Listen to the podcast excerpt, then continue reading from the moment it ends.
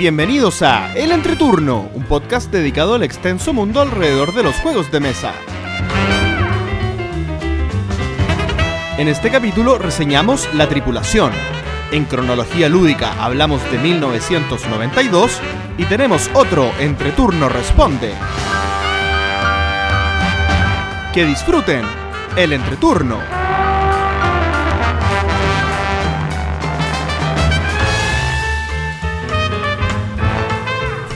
Hola, ¿qué tal amigos? Mi nombre es JP Gloria. Y yo soy Axel.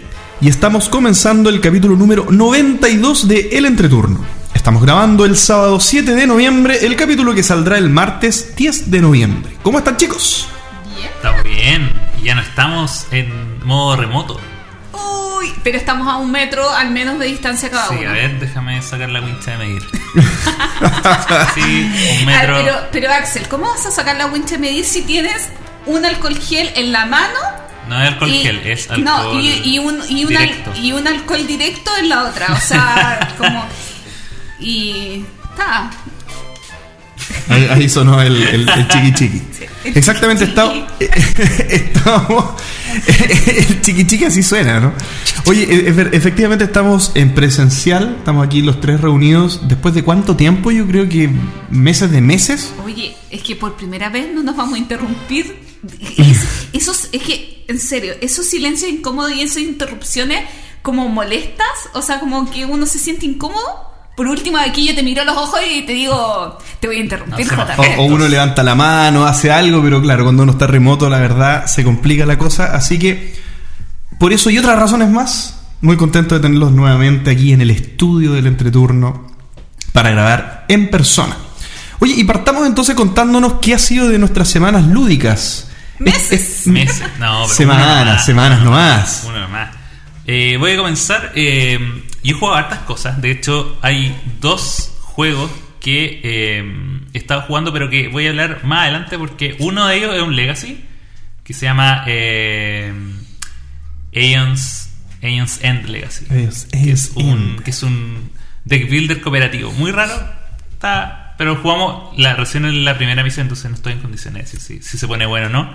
Eh, y el otro es eh, Smartphone Inc., que me voy a guardar las opiniones para un- quizá un próximo episodio. Porque hasta ahora lo he jugado solo yo nomás, pero eso va a cambiar dentro de poco. Uh, Así que hay que hacer corto este capítulo porque, Porque bueno, no- chao. porque el juego ya está montado. Pero de las cosas que sí he jugado harto y que, eh, y que uno de ellos es uno de los juegos que hablamos en el capítulo anterior de eh, Essen, que es eh, los castillos de Tuscany. The Castles of Tuscany. Era Mm. el juego más esperado de la, de la Essen, obviamente no la versión física, sino que la versión digital. Eh, que está la secuela de. una especie de secuela de Castillo de Borgoña del señor Stefan Feld. eh, y que en realidad es yo no lo llamaría secuela porque es, un juego completamente distinto tanto en su en su modo de juego pero también en su espíritu o en su peso. Es un juego completamente liviano es prácticamente aunque suene como raro es como un filler de, de Stefan Feld. Em, incluso tiene cosas tan extrañas como que es un juego bonito hecho por Alea. Así de, así de atípico este, este jueguito. Em, pero la verdad es que las veces que ya lo hemos jugado con, con- con varios grupos y con varios amigos, el, el juego tiene la gracia que corre muy, muy bien, muy, muy rápido. Em, y a veces incluso llego a sentir que no está tan, tan diseñado por Stefan, por hasta que uno llega al- a la parte del puntaje y uno dice, ah, ya, sí, esto es un juego de Stefan Feld. Porque de verdad eh, es un juego de ensalada de puntos, tiene un sistema de, de puntuación en el cual en la primera tú triplicas lo que hace en la primera ronda, duplicas lo que hace en la segunda ronda y después la tercera ronda eh, lo que obtiene ahí es lo que obtiene al final. Entonces te obliga a hacer puntajes que van creciendo, te obliga a hacer la mayor cantidad de acciones posible en las rondas más tempranos, lo cual hace que sea un juego que avanza muy rápido. Tiene una curva súper eh, rápida en ese sentido. Y el funcionamiento del juego es como. Es un juego, yo diría, es como la versión de, de Stefan Feld de Ticket to Ride. Si lo pudiéramos eh, definir a, a- a- grandes, digamos, en palabras sencillas, porque eh, uno para colocar las losetas dentro de su reino, que eso sigue siendo el objetivo del juego, al igual que en los castillos de Borgoña, es jugando cartas, cartas de colores. Entonces, si yo quiero colocar una loseta roja, tengo que bajar dos cartas rojas. Pero también puedo usar eh, un par de cartas de otro color para reemplazarlo. Entonces, técnicamente yo podría, eh, para bajar un, de nuevo una loseta roja, una carta roja, o sea, dos cartas rojas, una carta roja y dos cartas azules, o dos cartas azules y dos cartas verdes. Las cuatro cartas de colores completamente diferentes, pero igual se pueden usar para bajar. Entonces uno tiene que, por un lado, la, y las acciones que tiene en el turno son tres. O sea, en, tú puedes o robar cartas, o reservar una loseta, o jugar una loseta. Eso es todo, eso es todo el juego. No hay más acciones que eso. Ahora, obviamente el juego va creciendo porque cada loseta que tú colocas te da un poder, te da una acción, te da algo nuevo eh, y que tú puedes ir, eh, tú puedes ir eh, mejorando con el juego. Entonces yo, por ejemplo, puedo partir, la acción de robar cartas, partes tú robando dos cartas. Pero si le pongo un... Si, si decido mejorarlo, cada vez que lo hago puedo robar tres cartas o puedo robar cuatro cartas. Y los upgrades quedan igual son limitados en el juego. Entonces uno tiene que pensar, en realidad uno creo que pone cuatro o cinco upgrades en total dentro de todas las posibilidades, hay casillas que al colocarlas te dan trabajadores que reemplazan cartas, otras que te dan, no sé, piedritas que te dan acciones extra, otras que te permiten robar cartas que al, al, dar la vuelta te dan beneficio. Em, y, eso, el, funcionamiento eh, es súper sencillo, son tres rondas, es muy rápido, se demora 45 minutos pegado o incluso menos si es que juegas con menos jugadores. Eh, y nada, yo lo encontré interesante por lo que es. No, yo creo que no le va a volar la cabeza a ningún seguidor de Stephen Feld que busca como hacer cosas un poco más grandes como su Bonfire, su, su Traian, su Bora Bora. Pero sí va por el otro lado que es como quizá de, expandir los juegos. Y yo creo que desde ese punto de vista está bien, bien entretenido. Como es raro decir, ¿sabéis que quiero ah, jugar un filler de Stephen Feld? Pero eso existe ahora. Tengo dos dudas. A ver. Uno, ¿te arrepientes de haberlo puesto como el número uno del juego más esperado de la Spiel? Dos, déjame terminarla. Eh, ¿Qué nivel de juego de dureza para ti es? ¿Lo compararías con un Carpe Diem? ¿Con un La Isla? Eh, ¿Como por ahí? Eh, mira, lo primero, si me arrepiento, me arrepiento, pero no porque el juego, no por el juego en sí, sino que porque después descubrí otros juegos que me interesaban más, como el Cubitos. Em, pero, pero, pero igual tenía la carga del, del, diseñador, que yo creo que eso al, final lo que lo termina siendo lo más esperado. Em, y en cuanto a peso, yo diría que es, yo diría que es como similar a la isla Em, y es, más es más tranqui que Carpe Diem, por ejemplo. Em, también, bueno, obviamente cero la, máxima interacción que hay es que cuando tú robas los zetas del medio hay una hay un pool de 8 losetas. Y cuando tú robas tienes que elegir esas que están ahí y obviamente si un jugador se roba la que tú te querías robar eh, perdiste. Pero pero por ejemplo, es un juego de Stefan Fell donde no hay variación del orden de turno que es como súper raro. En el fondo, el que parte siendo el primero es el primero hasta el final. Em, pero, pero por la puntuación que tiene, y yo creo que el sistema de puntuación diría que es lo más complejo. Pero más allá de eso, yo me atrevería a decir que es de lo más livianito. O sea, en escala de 1 a 5 yo le pondría como menos de 2. Tendría que ahí como ajustarlo un poco, pero está como entre, entre el 1 a 5 y el 2. Eh, Nada, es un juego bien, bien, bien interesante, la verdad. Bien inesperado. Eh, y yo no, por eso yo no lo llamaría una secuela de Borgoña, sino que quizás como una versión alternativa. Como cuando te sacan la versión Roll and Ride de un juego, esta es como la versión eh, family. friendly de, de Borgoña. Así que, nada, no, bien entretenido. Bien. Yo voy a hablar de un par de jueguitos también para partir, comentar que jugué Welcome to este Roll and Ride, que en realidad es un Flip and Ride. Es un juego. Es un, eh, la mecánica es bien similar al Roll and Ride, pero en vez de tirar dados, se van descubriendo algunas cartas. Bien. Eh, es, un juego diseñado por Benoit Turpin. Em, y que tiene muchos em, muchas distintas como versiones que han estado saliendo. Me parece que Welcome to, que salió el 2018, es la primera de todas. Ahora están saliendo de Las Vegas, de otros mapas, de otras cosas.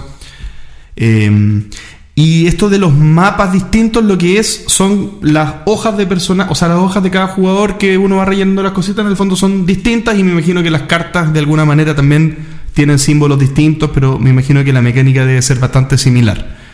El juego, em, para hacer un roll and ride, me parece que está dentro de la media alta de complejidad, porque tiene un montón de símbolos y cositas que hay que aprenderse, pero una vez que uno sabe jugar, eh, es bastante fluido, me parece que es bastante rápido.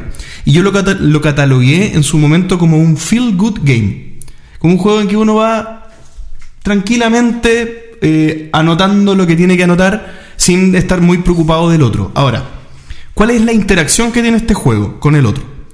Hay interacción, pero es muy mínima.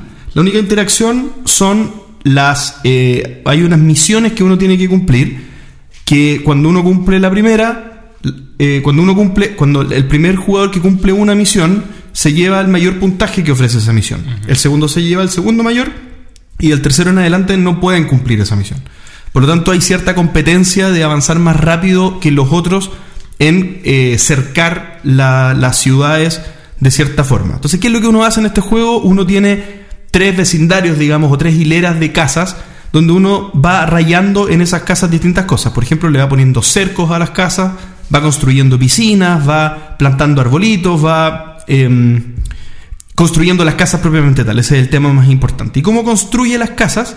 Se van dando vuelta unas cartas, que las cartas son las mismas para todas las personas, y dependiendo el número, tú escoges un número y puedes anotar una casa. Bien, hay tres mazos de cartas, entonces hay tres números posibles que tú puedes escoger para poder ponerle un número a una casa. Pero el número tiene que ser eh, de izquierda a derecha ascendente. Bien, esto es bien parecido al Quicks, en el sentido que uno, eh, si anota un número, el número que esté a la derecha tiene que ser siempre mayor y el número que esté a la izquierda tiene que ser siempre menor. Pero no correlativos, o sea, no, no es necesario que sea un 2, un 3, un 4, puede ser un 2, un 5, un 8, pero si uno hace eso, eh, se está, está usando más números de la, de la cadena, entonces se hace mucho más difícil después eh, poner los números. Y uno eventualmente podría no tener dónde poner un número, y en ese caso uno tiene que pasar y la primera persona que pase tres veces se acaba el juego para todos y ahí se cuenta el puntaje. Entonces ahí también hay una especie de interacción. Uno va viendo si hay alguien, si a ti te falta mucho en avanzar en algo, pero alguien que está a punto de perder podría cortarte el juego antes de que tú sigas jugando. Eso también uno tiene que estar eh, medianamente atento.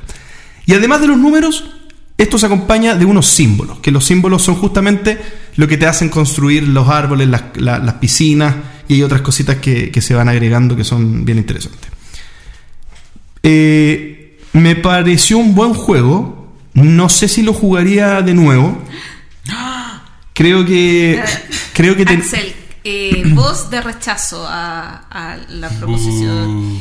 O sea, JP no quiere jugar con nosotros.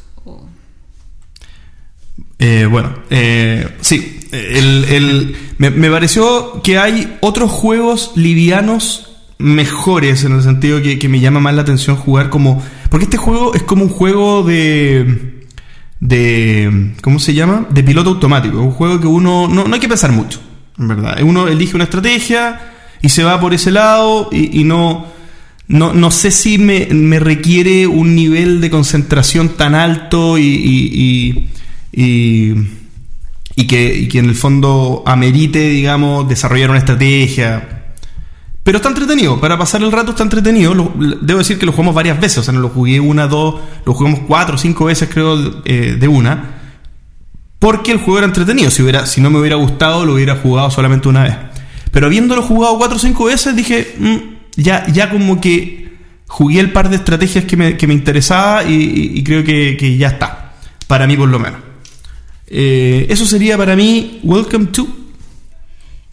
Algo que aportar Axel porque Eh, para ver qué Yo solo quiero aportar que para mí eh, la gracia que tiene Welcome to, que eh, sí, es cierto que puede que no tenga mucha estrategia, pero yo creo que la- lo que aporta es que tiene...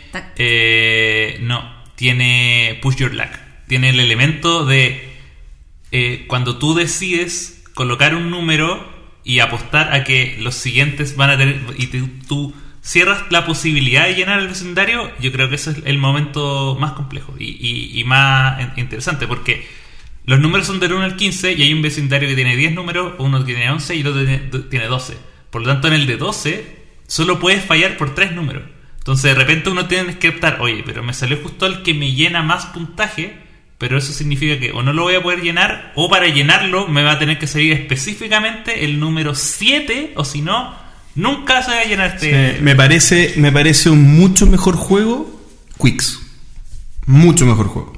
Para mí. Creo que Quicks me ha, me ha mantenido. De partida me dan siempre ganas de jugar Quicks. Yo ahora quiero jugar Quicks, por ejemplo. Si pienso en Welcome to o Quicks, Quicks. Quicks ¿lo has jugado alguna vez o no? Sí, pero sí. Para mí es tremendo juego, porque aparte la interacción tiene mucho más sentido en Quicks. Hay interacción real, digamos, de escoger el dado, de, de- cerrar el camino para poder cerrar las hileras. Entonces uno, uno realmente, no es que solamente estés pendiente de lo que hace el otro para ver por dónde va la cosa, sino que uno administra su jugada porque el otro va más rápido que tú, porque, porque tú eres el que va más rápido en, una, en un color. Eh, creo que, que es, es un juego demasiado similar como, como para sentir que esto ofreció algo que realmente yo sintiera así. En realidad eh, es un juego distinto y es mejor por esto, por otro. Como que los elementos que agrega son temáticos. Es el hecho de construir casas, el hecho- pero a mí no me significó nada. O sea, con, con lo abstracto que es Quicks, creo que lo prefiero. Yo, bueno, ante eso, eh, quiero creer que, bueno, a mí sí me gusta toda esa, esa como mecánica de eh, el jugador activo que lanza dado y le quita el resto. Eh, me gusta harto en varios de mis roll and ride favoritos, así que por ahí podría ser. No, a mí, Sí, a mí me encantan ambos, así que no sé. no, pues Gloria, ahí elige. No, no hay que elegir. Bueno, y yo quería conversar sobre, eh, bueno, Axel partió con esto de los juegos que más esperaba en la Spiel y mi número 4, el más esperado, el número 5 de Axel, era Close City. Y por unos amigos pude conseguirme una copia para poderlo probar. De hecho, todavía no la devuelvo. Muy mal. Y me encantó. Realmente, eh, bueno, este es un juego de Phil Walking Hardin, el mismo autor de Cacao, de um, Oso Park. Oso Park, de La Casa de Caramelos, de Eh, Dungeon Rider, de, de muchos juegos, pero lo que me encanta de este autor es, es la sencillez de su diseño. Sea, tú te vas y sabes que es un juego sencillo, eh, fácil de sacar a la mesa y que te va a dar mm, sensaciones muy ricas. Y la verdad es que para mí cumplió plenamente este Cloud City. Eh, al final en el juego tú colocas una loseta y tienes que colocar los edificios eh, que hay tres tipos de edificios que tienen tres alturas diferentes. Tú tienes que colocar los edificios de esta loseta.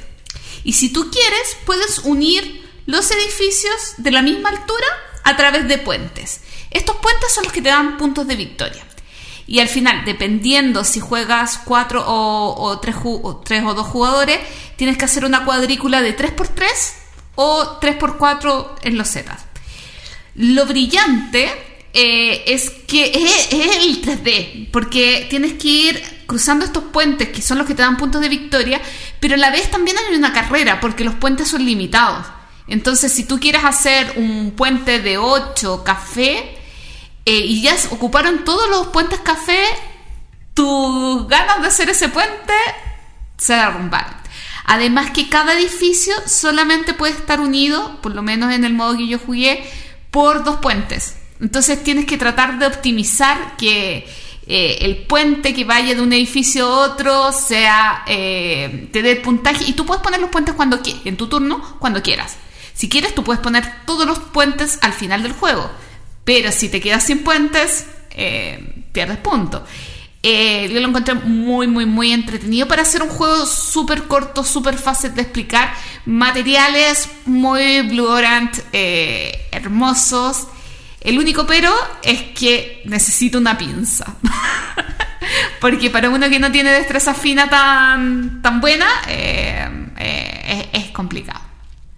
Axel, eh, tú probaste el jueguito. Sí, eh, todo lo que dijo Gloria.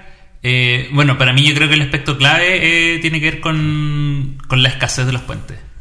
Eh, con, con que precisamente uno quizás puede apostar a hacer las- los, los puentes más largos, eh, pero pero a- al, y tú puedes decir ya voy a ir por este por los, el puente más más largo de los edificios café que son los más grandes. Eh, pero pero si el, no está disponible ese ya eh, es, es muy terrible porque en el fondo es, es difícil de, no, no se puede enmendar porque la distancia física ya no se puede llenar por- con ningún otro puente. No es que no es que no es que hagas un puente de menor puntaje es que ya no puedes llenar ese espacio.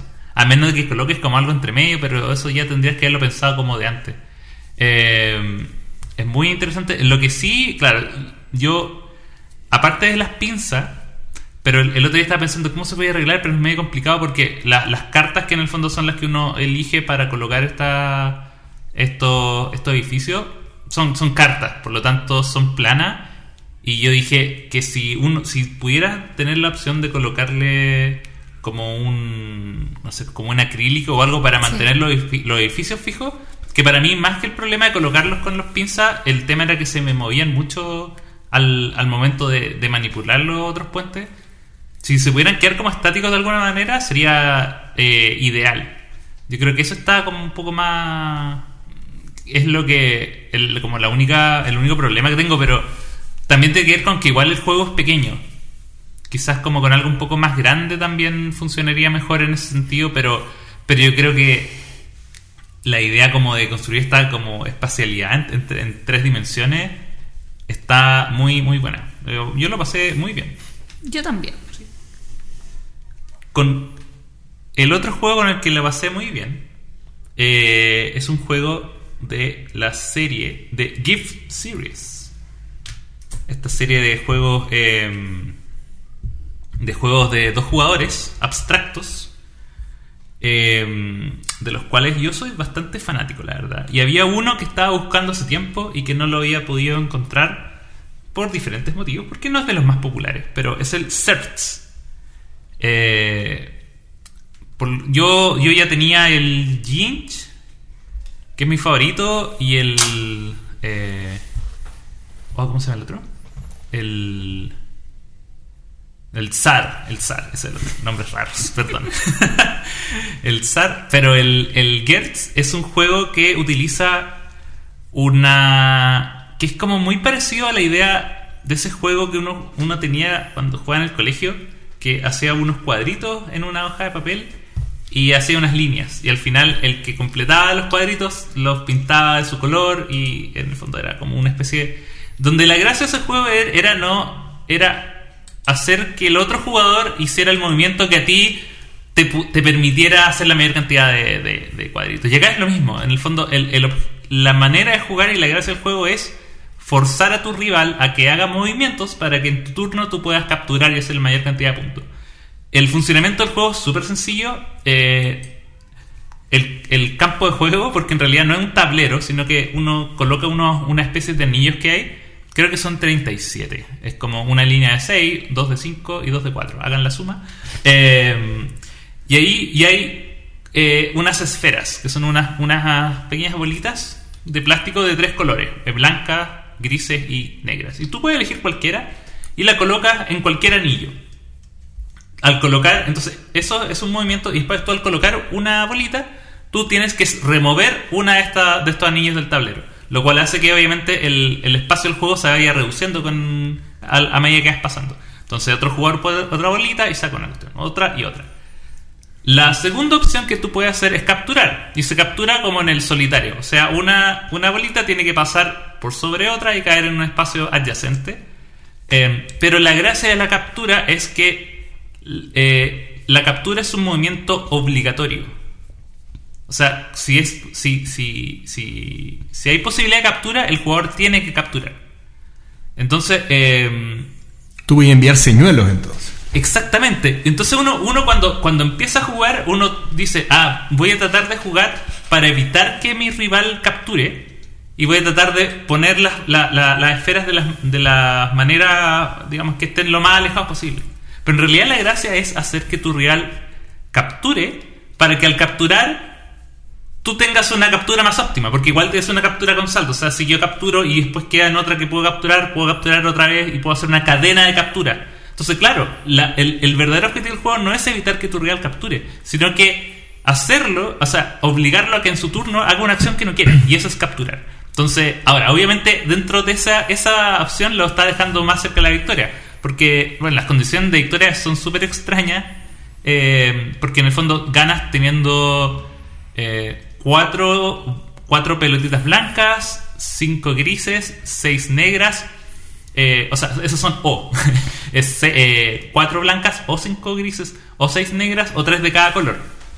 Eh, entonces, claro, yo al, darle una, una captura al, al oponente lo estoy, lo estoy acercando a la victoria. Pero probablemente para yo poder llevarme la que, la que yo quiero. Es un juego muy interesante.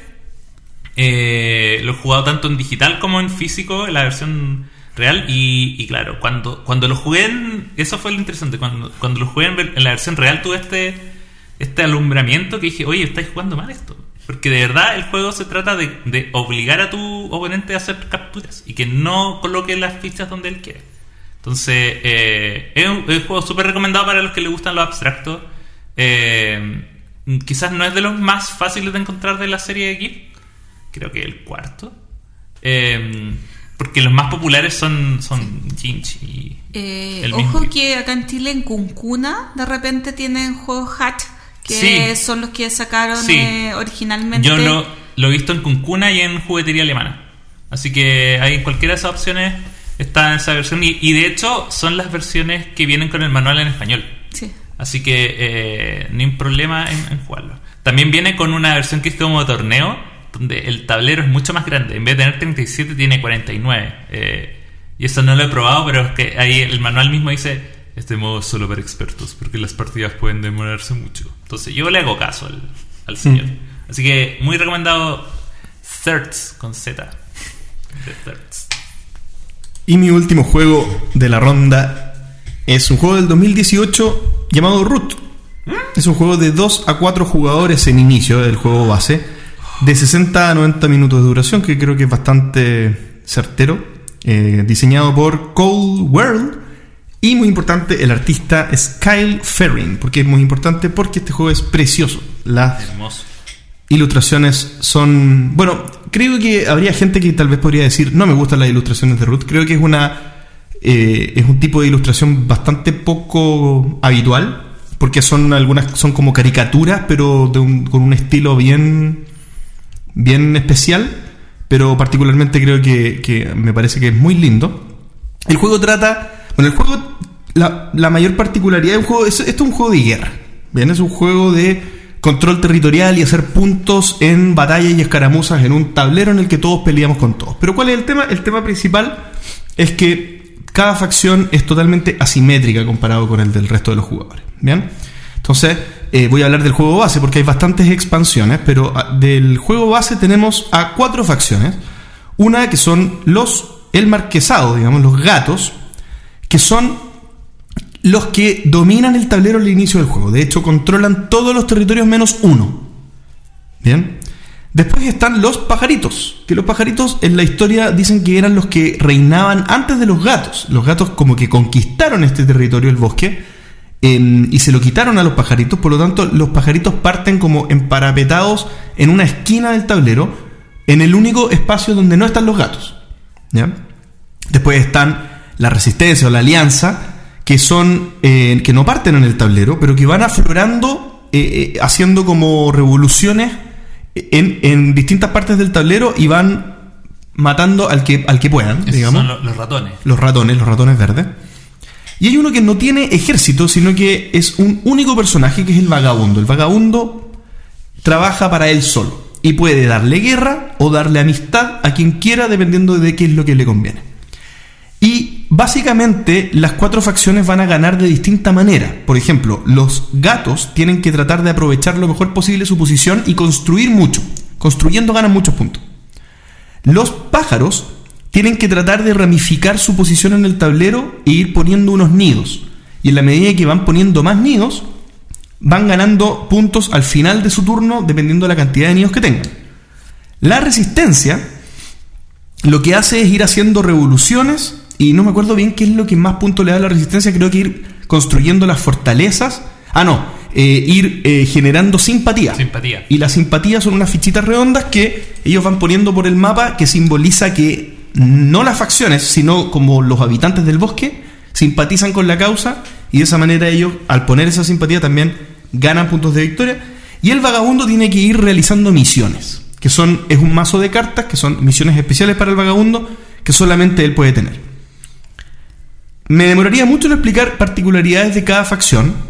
Puedo decir un par nomás que, que- que son muy eh, importantes. Por ejemplo, el gato es muy como un wargame simple, una facción muy lineal y muy fácil de ocupar para una persona que tal vez no conoce mucho los juegos de mesa y es la facción que hay que usar cuando estáis partiendo. Los pájaros son de programación.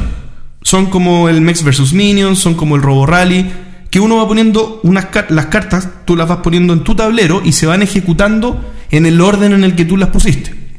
Entonces también requiere tener cierto grado de experiencia, porque eso, eso es un- ya una complejidad un poco adicional. Y así cada uno tiene, tiene su- sus propias particularidades eh, y, esto se va dando esta batalla para que el primero que llegue a 30 puntos gane.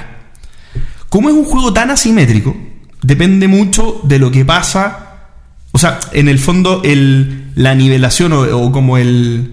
¿Cómo lo puedo decir? Eh, en el trajín del juego, es muy importante que los jugadores sepan leer muy bien quién va ganando y quién tiene el control, porque de esa manera se va regulando un poco la fortaleza o debilidad de los distintos jugadores. O sea, en el fondo. Y eso, eso yo creo que requiere experiencia en el juego. Eh, pasa, yo creo que lo que nos pasó a nosotros, yo lo, yo he jugado solo dos veces, una vez de dos jugadores y otra vez de cuatro, y lo que me pasó es que yo tal vez, conociendo ahora la fuerza que tienen las otras facciones, no habría tomado las mismas decisiones que tomé. ¿Ya? Entonces yo creo que este juego se premia de distintos juegos, de distintas jugadas, digamos, de, darle más partidas. Pero dicho esto, creo que mm, los cuatro quedamos con ganas de jugarlo de inmediato. Si no fuera porque había que ya irse a dormir, eh, lo habríamos jugado de nuevo. Pero, pero es un juego que te deja con ganas de más. Y es un juego que te deja con ganas de más, en mi caso, con la misma facción o con otra. O sea, en el fondo, dado que solo en el juego base tienes cuatro facciones distintas, tú quieres al menos probarlas todas. O por lo menos varias de ellas para, para un poco tomarle el gusto al juego. Así que eh, me parece un tremendo juego. No sé si alguien pensará que es un euro, no creo, es una Ameritrash. Es un juego que se que es caótico, es un juego que tiene mucha, mucha cabeza, hay que ponerle mucha cabeza porque tiene muchas reglas, digamos, y, y- y- y- y hay reglitas chiquititas que hay que acordarse.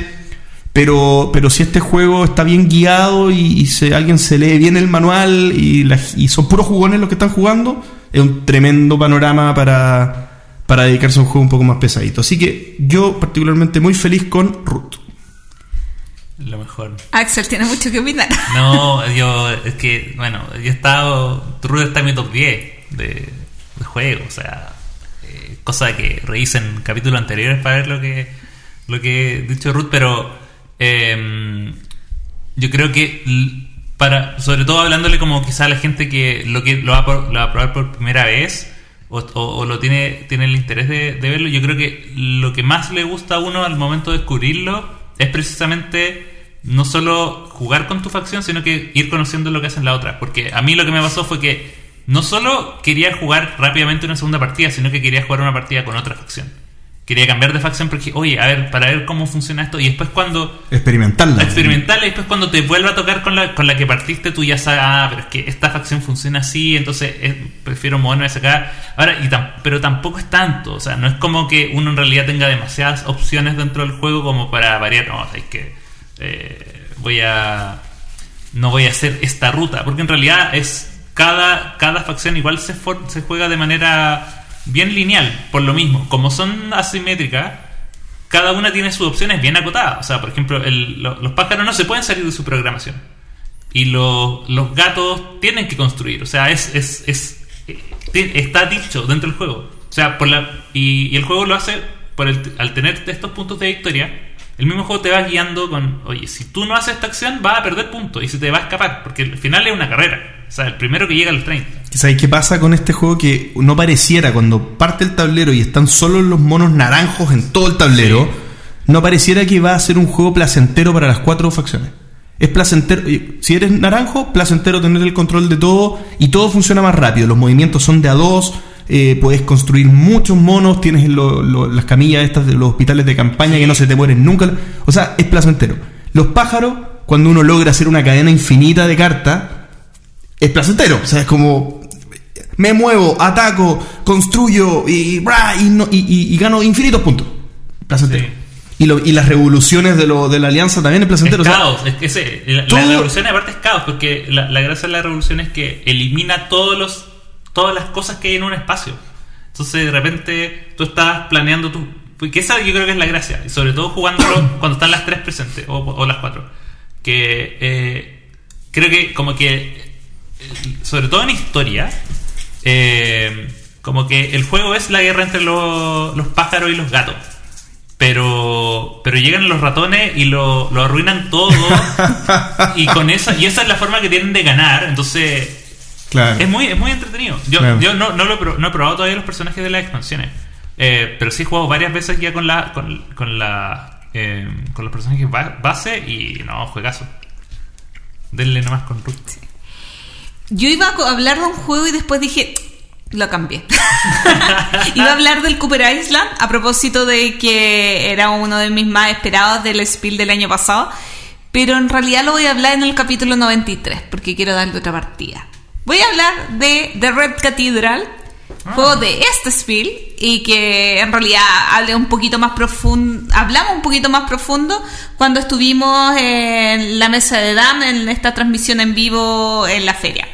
Yo le he dado dos partidas y la verdad es que eh, me ha gustado bastante. He encontrado que, que, eh, eh, es un juego súper entretenido. No es un juego pesado ni liviano, es un, realmente es como definición de un euro medio.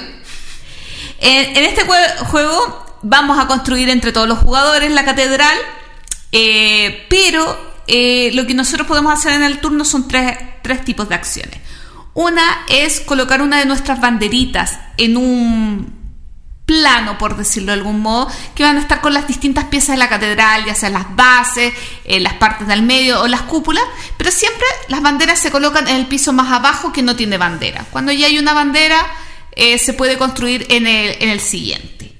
Otra acción que tú puedes hacer es llevar, los llevar hasta tres recursos desde tu tablero individual a, eh, a la zona de la catedral y cuando completas un, un lugar, se construye.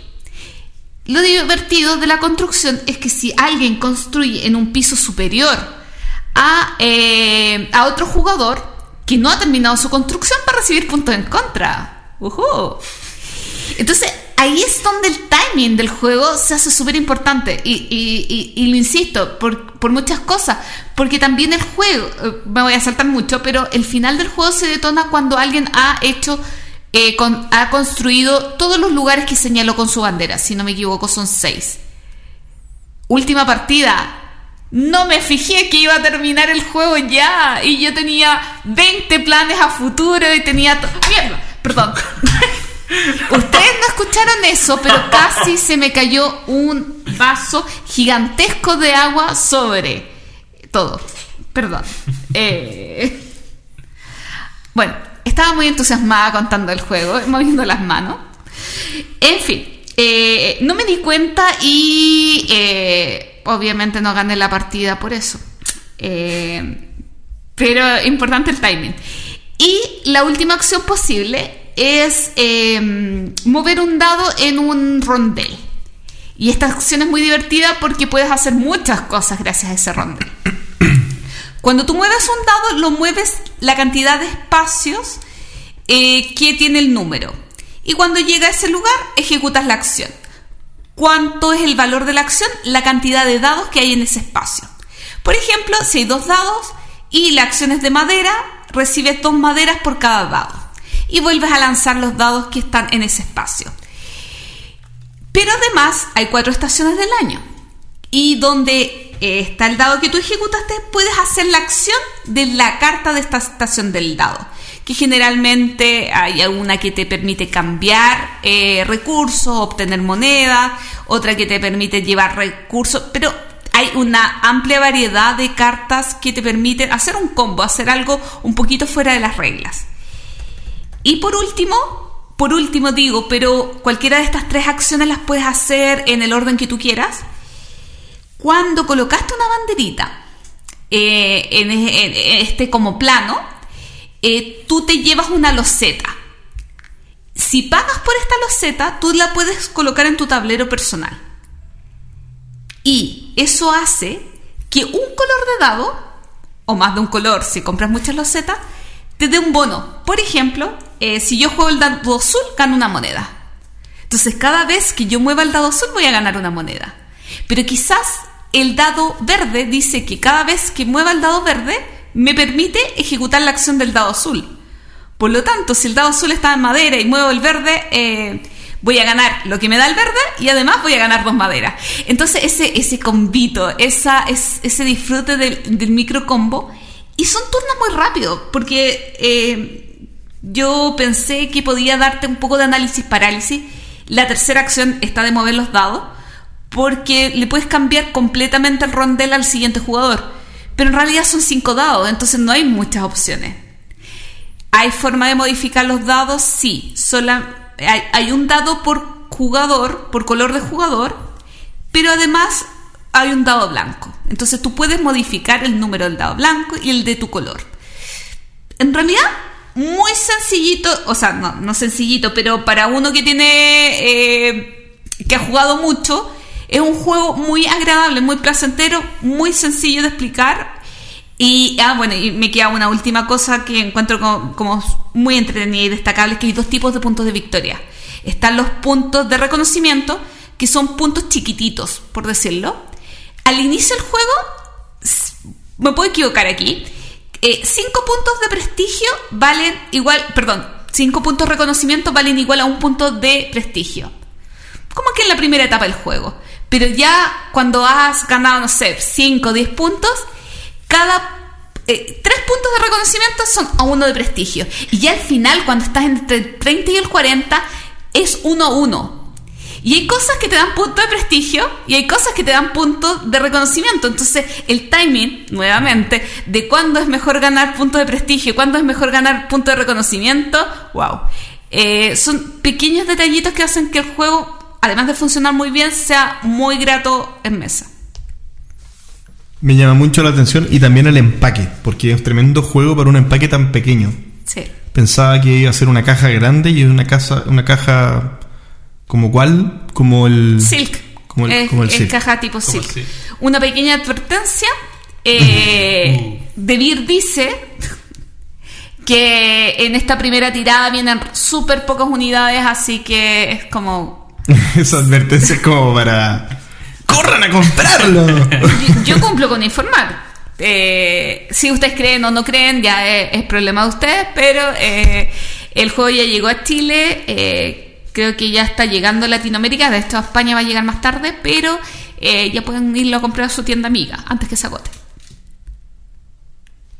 Espacio no publicitado por Corran, que se va a agotar.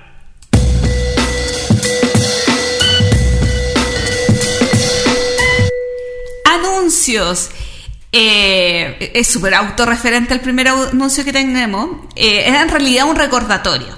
¿Se acuerdan que hace algún tiempo? Recordatorios. hicimos un canal de YouTube del entreturno. Bueno, hemos estado subiendo alguna información y queríamos quería hacer como un resumen de lo que hemos presentado últimamente. Algunos amigos de medios lúdicos, eh, La Matatena, La Mesa, eh, tirada de riesgo, diluvio lúdico, estuvieron participando en un top de la Spiel. Eh, entregaron los juegos que más esperaban de la Spiel, así que pueden pasar a mirar eso. También, a propósito de la Spiel, que estuvimos haciendo cobertura especial ahí, eh, hay una entrevista a eh, Fran Díaz y a eh, Taylor Santo y Rap eh, Sendero, que son los el autor de Polis y los autores de eh, The Red Cathedral. Además, además, recuerdan que la Spiel funciona de aquí a fin de año. Ustedes todavía pueden ingresar a la página y visitar. con eh, JP estuvimos haciendo un tour mostrándole cómo funcionaba el Spiel, entonces pueden entrar también a mirar y a conversar, co- a, a ver cuáles fueron las sensaciones y las experiencias que vivimos ahí. También con la Ketty y con eh, Franco, de los dos chicos de Jugando con Ketty, eh, estuvimos comentando los juegos que hemos probado de la Spiel 2020. Entonces hay un videíto. En realidad no hablamos hablamos de tantas cosas. Después nos pusimos a divagar un poquito, pero eh, el principio del video habla de los juegos que hemos probado hasta el momento del Spiel. La que había probado Mariposas, había probado Alma Mater, entonces ahí estuvimos como conversando de diferentes juegos. Además, el 2021, Debir va a publicar un juego con autores chilenos. Este juego se llama eh, Maze Escape, que es de Pablo Céspedes y Víctor Hugo Cisternas, los amigos del ludoísmo, que ahora no van a sacar un juego, ellos no van a sacar su propio juego, sino que se los va a publicar Debir. Este es un juego de un jugador, pero si quieren saber más del juego, adivinen qué tienen que hacer. Visitar el canal de YouTube del entreturno. Ah, claro. Ah, obvio. Pero no tenéis que dar tiempo para adivinar, por Gloria, no, no. Perdón. No. Sí, yo estaba a punto de decirlo. Oye, y la última entrevista que hice esta semana y que está enlazada con el siguiente anuncio fue a em, la próxima semana, o esta semana en realidad, el 10. En realidad la semana, Claro. cuando esto salga Sí, publicado. Sí, el 10 de noviembre sale un Berkami de un de una serie de libros que se llama Antologías del Aprendizaje Lúdico. Este es un proyecto que está llevando a cabo Nexo Ediciones, Tero Ediciones y el Observatorio del Juego.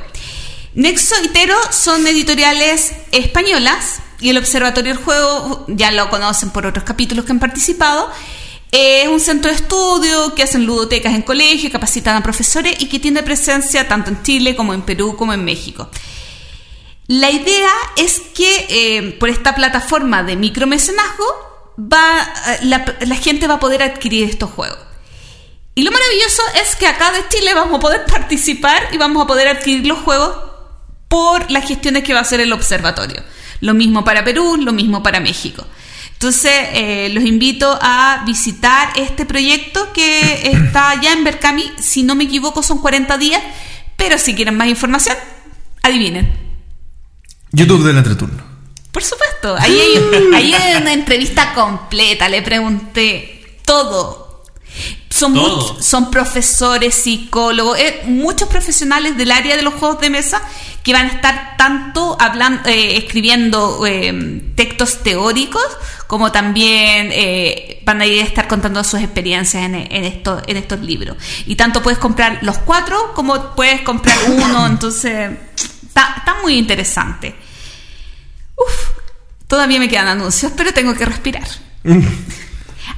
Bueno, recién les contaba de Berkami, eh, este Berkami de, de los juegos de antología, perdón, de los libros, y pero hay un Berkami de una editorial española que se llama Salt and Peppers Game, y que una de sus líneas de juego eh, licenciado, localizado, son los juegos de billetera, de cartera, estos juegos muy chiquititos. Alguna vez yo hablé del Expansiópolis, que es un juego de 1 a 4 jugadores que se puede. Que, que es muy entretenido en solitario, que es un juego colaborativo. Y en este caso hay. eh, y, Caravana al Oeste, eh, también lo tengo, un juego de dos jugadores, de 18 cartas, con un. un, tipo de. eh, que, que uno hace como un ron, saca tres cartas que son las que te dan puntajes por un lado y las otras las colocas en el tablero, el- perdón, haciendo un círculo y tú seleccionas una carta, pero todas las que quedaron detrás se las lleva el otro jugador. Es una mecánica muy un juego muy corto, una mecánica muy agradable y lo que quería destacar de esto es que hay un Berkami para conseguir Caravana al Oeste, Expansiópolis y Agrópolis pero lo divertido es que tienen bio Chile, tienen bio Latinoamérica, Ah, tienen bueno. bio internacional. Porque uno sufre cuando se sal- salen buenos juegos afuera, juegos que tienen dependencia del idioma, eh, por, las, por, por un lado que tienen las cartas de emisión. Entonces, me, maravilloso que uno los pueda venir acá pedir acá, así que les dejo el dato. En Berkami, eh, el día de hoy deben quedarle como 15, 10 días, así que métanse y, y revisen el proyecto.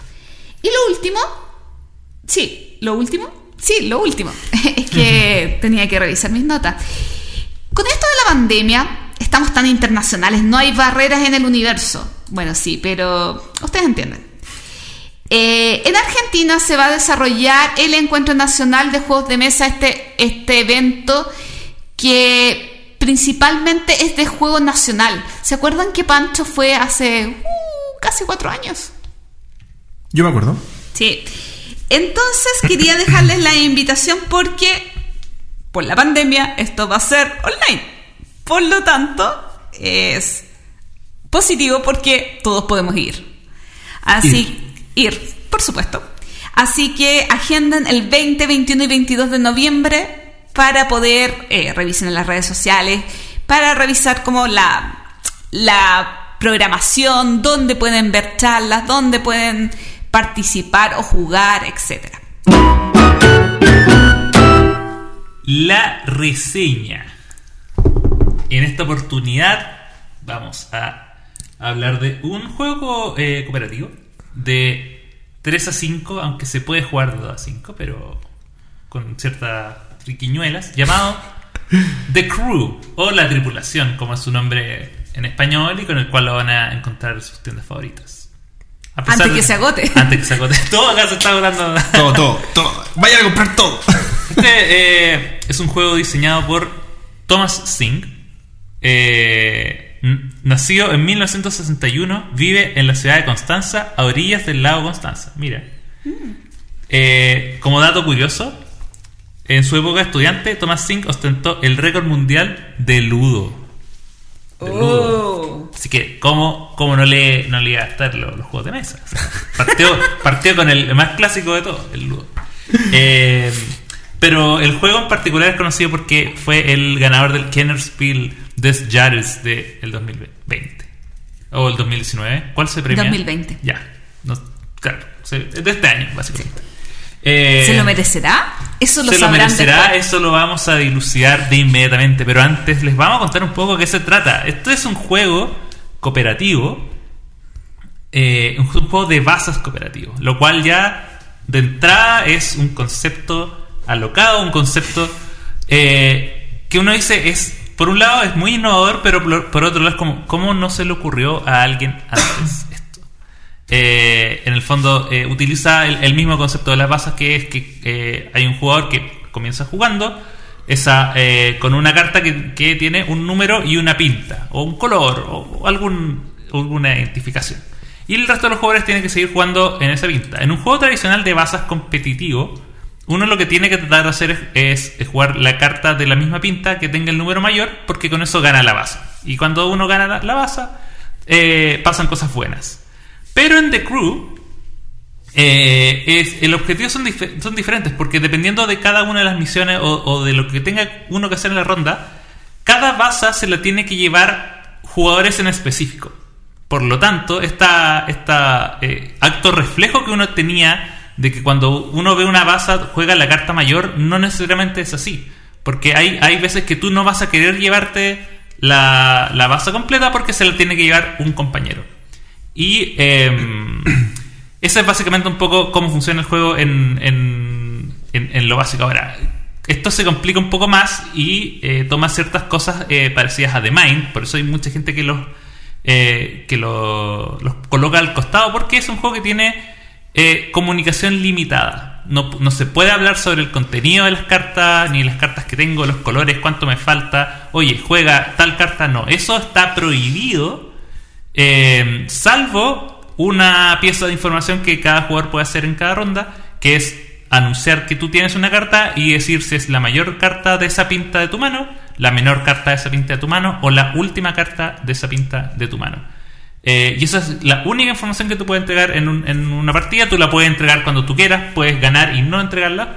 Eh, y eso. La- la- lo otro que tiene interesante el juego, ya para terminar la descripción y comenzar ya a, diseccionarlo, es que eh, la estructura que tiene es una campaña. Eh, son 50 niveles que están descritos en el mismo manual.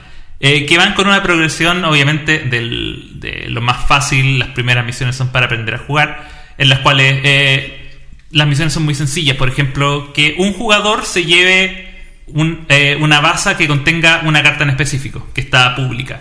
Eh, después eso va, se va complejizando y, por ejemplo, van a ser tres misiones, es decir, tres cartas, y esas se van a repartir entre los jugadores que están en la mesa. Después va a ser, eh, no sé, cinco cartas y de esas cinco, las tres primeras tienen que ser en un orden específico. Después hay misiones que cambian todo, o sea, por ejemplo, que ningún 9, que es el número más alto, puede ganar. O que tiene que haber una, un- una mano que se ha ganado por un 1, que es el número menor. O en esta ronda nadie se puede comunicar. Así va variando y va cambiando de una progresión de, eh, de dificultad que es bien interesante, bien atractiva y, y que a la primera te deja con la sensación de que ya, jugamos una partida, ya, jugamos la siguiente, la siguiente, la siguiente. eh, y como podrán adivinar en juego que, eh, por lo menos por esta parte, me gusta bastante. ¿Qué más tienen para, para comenzar a hablar de, eh, de la tripulación? En cuanto yo, quizá, bueno, obviamente como es un juego de cartas, yo creo que en, lo, que, en lo que respecta a presentación, en realidad no se puede hablar mucho más, más allá de que las cartas tienen la información precisa, son cuatro colores o pinta, eh, cartas del 1 al 9. También hay cartas que son las cartas de triunfo, que son los cohetes, que esas son cartas que les ganan a todo el resto, pero que también son una carta extra. Por lo tanto, si yo juego, por ejemplo, no sé, el 3 de triunfo, si otro jugador tiene un triunfo, tiene que jugarlo por las reglas de- de- de- del juego. Y eso eventualmente puede impedir o no hacer más problemas con, con eso. Pero en realidad yo creo que la, la, la presentación es como lo, lo básico, no, requiere más, más cosas que eso, que lo que ya trae. Eh, no, no, no, y tampoco creo que obstruya, o sea, está bien, bien sencillo y bien poco temático también, porque en realidad estamos, se supone que estamos viajando por el espacio para llegar al noveno planeta, pero de eso el juego no tiene nada. En realidad es un ejercicio, es un ejercicio interesante de, bases colaborativas, más, más que nada. Bueno, quizá para, para ir desglosando lo que opinamos de este juego, eh, me parece que una buena manera de comenzar podría ser la comparativa de este juego de bazas colaborativo versus lo que comúnmente conocemos como un juego de bazas. ¿Qué, qué sensaciones nos da este juego versus un juego competitivo, digamos, un juego más habitual?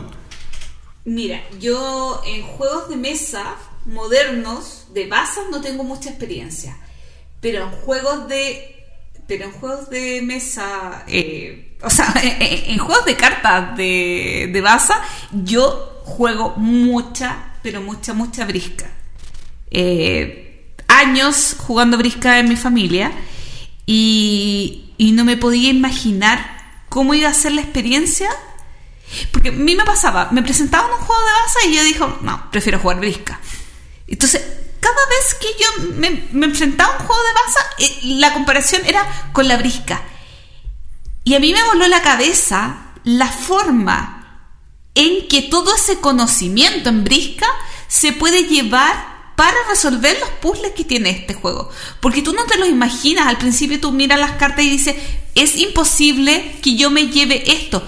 Ah, pero si yo me quedo falla de una pinta y él juega tal cosa, yo podría y, se va y se van resolviendo los puzzles. Entonces, claro, es una tremenda ventaja tener una una espalda, una mochila de, de, de juegos de bazas de conocimiento a la hora de jugarlo, pero realmente eh, fue me causó una impresión tremenda eh, el poder eh, vivir una experiencia muy diferente a lo que es jugar brisca con la misma base.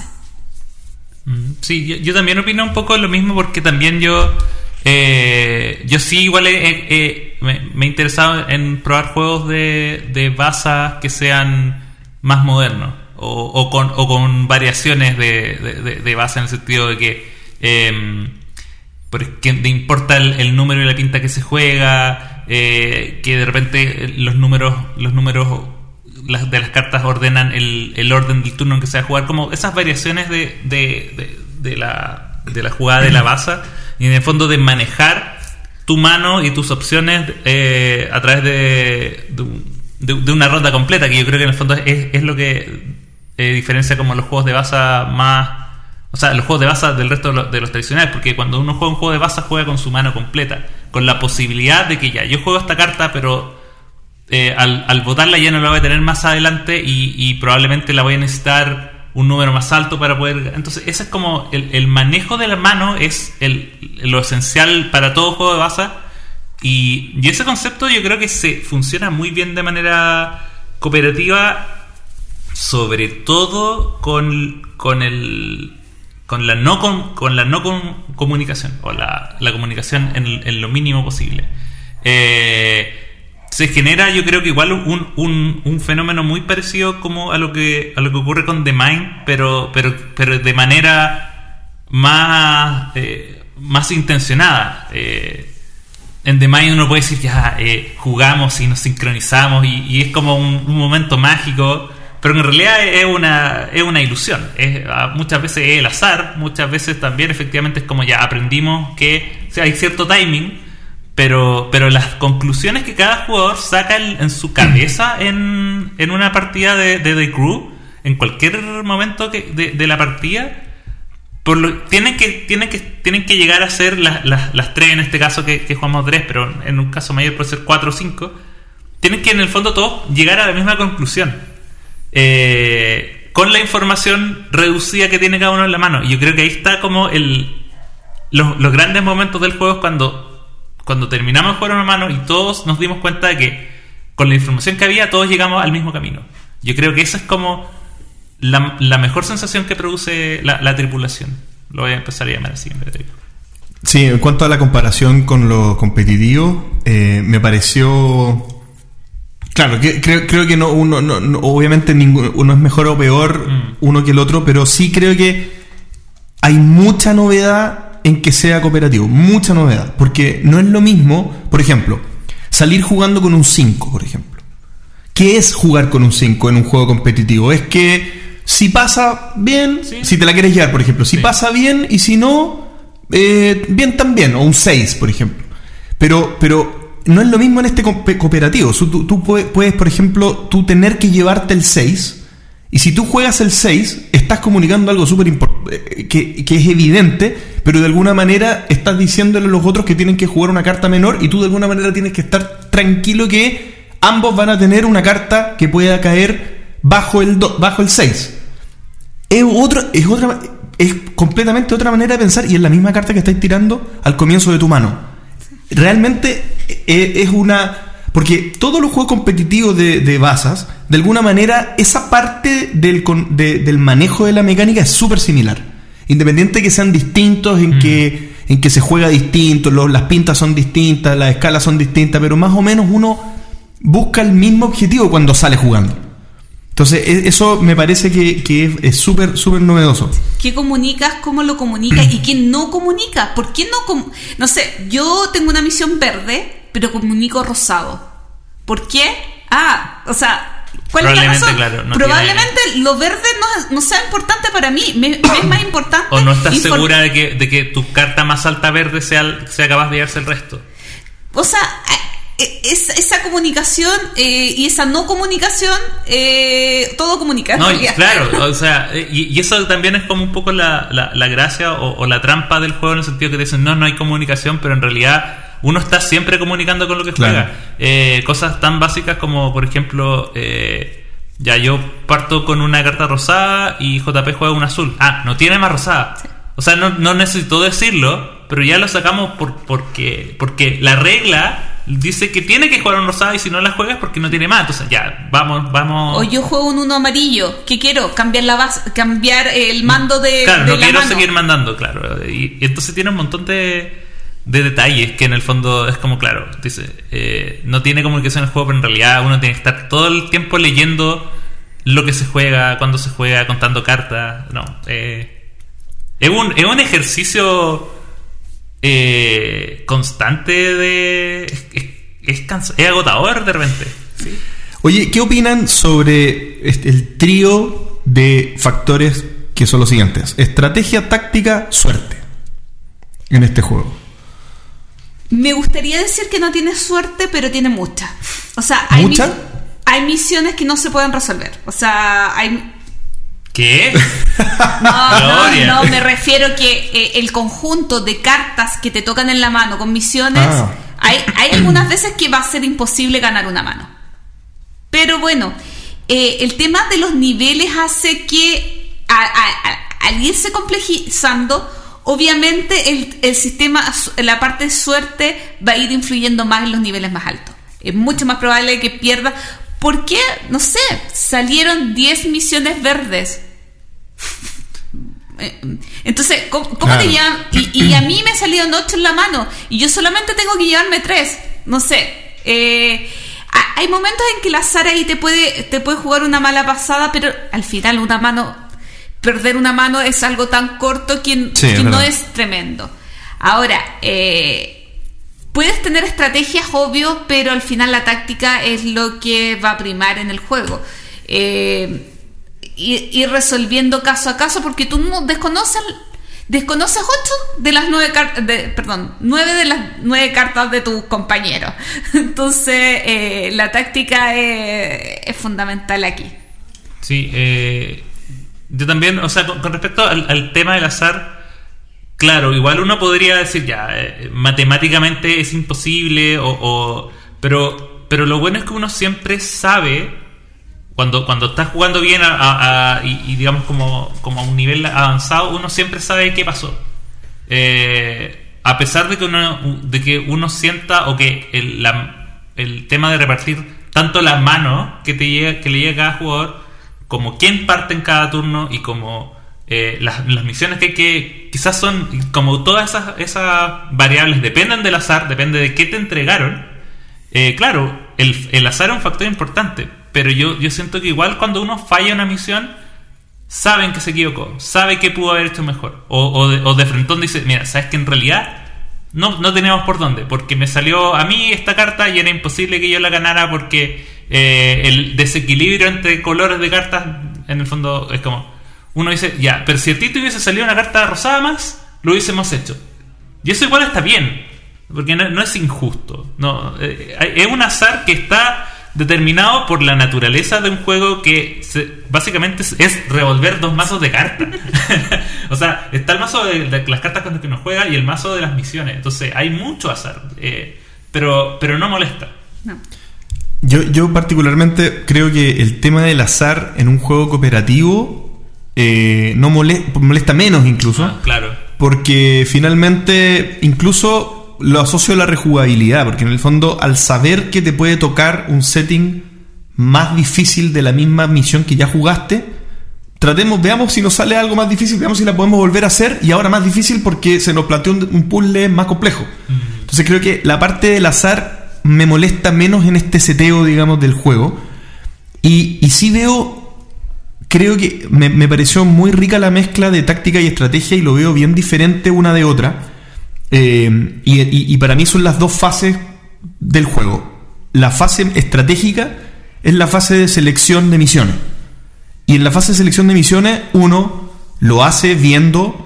Sería, sería cualquier cosa si uno no lo hiciera viendo las manos que ya tiene en la mano. La, la, la carta que ya tiene en la mano, las cartas de juego. Pero uno al ver esa- esas cartas, uno dice, ya, perfecto. Entonces yo voy a escoger esta misión y sé que muy y, y sé que la siguiente misión que escoja va a ser muy distinta dependiendo de la que escoja Gloria y después de la que escoja Axel. Entonces, ahí hay estrategia pura, porque uno está pensando en cómo se va a ir dando el juego en adelante. Sí. Y no solamente pensar en la misión que más te acomoda a ti, porque quizás eh, tú puedes hacerlas todas, sino pensar en cómo yo entrego las cartas que los otros necesiten, cómo quizás hay una misión que me acomoda más, pero otro la puede resolver de una manera más sencilla Claro. y, y no, no lo dejo en aprietos, porque, insistamos, es un juego colaborativo, Exactamente. algo, algo que no está en nuestra cabeza como juego de baza. Claro, hay, hay una cosa que de repente, que de hecho pasó hoy cuando, cuando jugamos varias partidas que eh, eh, hay un momento en el cual uno tiende a pensar, cuando comienza a jugar, que eh, uno tiene que elegir, si uno ve su mano y una de las cartas que está en las misiones está ahí, yo me la llevo, porque uno dice, ya, la tengo en control, la conozco. Pero cuando es un número bajo, puede que sea al revés. Puede que si una de las misiones es el uno verde y yo tengo el uno verde en mi mano, es muy difícil que yo gane una mano, eh, un- una carta, eh, una pasa con el uno verde si es que yo lo tengo en la mano. Entonces, probable, lo que yo voy a querer es que se le lleve a otra persona. Para que cuando ella juegue una carta alta, yo la lance. Eh, entonces, esas cosas uno las va descubriendo en la medida que, va jugando. Sí, correctamente, co- correcto. Y, y claro, y como decía Gloria, el tema de la táctica se engancha muy bien con eso, porque después, en el fondo, la estrategia es esta planificación inicial, pero después de la táctica depende que resulte el plan. O sea, finalmente, un error, pero un error mínimo, hace que uno pierda, ¿Sí? pierda la ronda. Una desconcentración pequeña. Una desconcentración pequeña que jugaste rosado y sabías que el otro no tenía y que se la estabas tratando de entregar y no se la entregaste bien o cualquier cosa, o la cantidad de triunfos que hay en el juego Cuándo comunicar. cuándo comunicar, exactamente, cuándo está de más comunicar, porque de repente pasa que uno com- sobrecomunica y da una información que el otro en realidad no le sirve, entonces creo que... O, o ya había logrado deducir y de repente uno dice, ya, uno piensa, ya voy a dar esta gran información, pero el resto ya, ya se había dado cuenta porque con todas las cartas que se han jugado y dijo, ah, él la ha de tener. Tal cual, tal cual. Oye, y sobre la rejugabilidad, ¿qué opinan? Yo sé que hay 50 misiones, sé que hay 50 misiones, pero quiero que tomen en cuenta lo que pasó hoy. ¿Ah? ¿Qué opinan de la rejugabilidad? Y- Bueno, contemos lo que pasó hoy, creo que ahora podríamos Sí, decirlo. Yo creo que deberíamos contar cada uno su experiencia con, con la tripulación. Partiendo, yo la jugué hasta el nivel 50 con Axel en Tabletop Simulator. El 50 no lo superamos. Y después de eso he jugado más de 30 eh, partidas, partidas, o sea, no, no manos, en Borgen Arena. Pero como que hasta el nivel 20, o sea, como niveles básicos. Partiendo. Axel. Eh, yo lo he jugado con tres o cuatro grupos diferentes. Eh, bueno, con el de con el que hemos llegado más lejos. Con otro grupo llegamos como hasta el 20, 25 y ahí no lo seguimos jugando porque no nos, no nos seguimos reuniendo de manera virtual. Eh, y después un- unos grupos que no les gustó. Eh. Y quizá eso, eso yo creo que lo podríamos hablar al final. Sí. Eh, eh, que es una cosa que, que mencionamos. Pero eh, es un juego que por, por lo mismo también cambia. La, la rejugabilidad yo creo que no está tanto en, en volver a jugar el mismo juego con el mismo grupo, sino que en jugarlo con grupos diferentes donde pueda encajar. Eh, eso yo, yo- yo creo que, que, que es, es también un poco a lo que apunta un juego de este tamaño. Si tampoco es como... eh, Correcto. Eso es importante un saber. juego, un juego eh, con una ambición demasiado demasiado grande o sea no, Sí, un juego, a ver, en materialidad, un juego una caja pequeña, son un par, un par de mazos de cartas, y un juego barato, digamos, no sé cuánto costará en, en otros países, pero pero un juego de, de 18 dólares aquí en. Chile, y, y claro, eh, no es un juego pretencioso, No, por así para- para decirlo. nada, para nada. Y, y- y claro, yo, yo estoy de acuerdo con lo que dice Axel, de hecho lo tenía apuntado acá, creo que la rejugabilidad también está en que las dinámicas de juego probablemente sean muy distintas entre, entre grupos. Y no, y no digo que sea que, que sean por, por solamente por, por manejo de juegos de masa, sino que también hay estilos de jugadores de juegos de masa. Hay jugadores de masa que son más agresivos que otros. Están los que suelen, por ejemplo, los que cumplen al principio, los que cumplen, los que quieren estar cumplidos al principio, y están los que, los que les gusta cumplir con el último triunfo al final.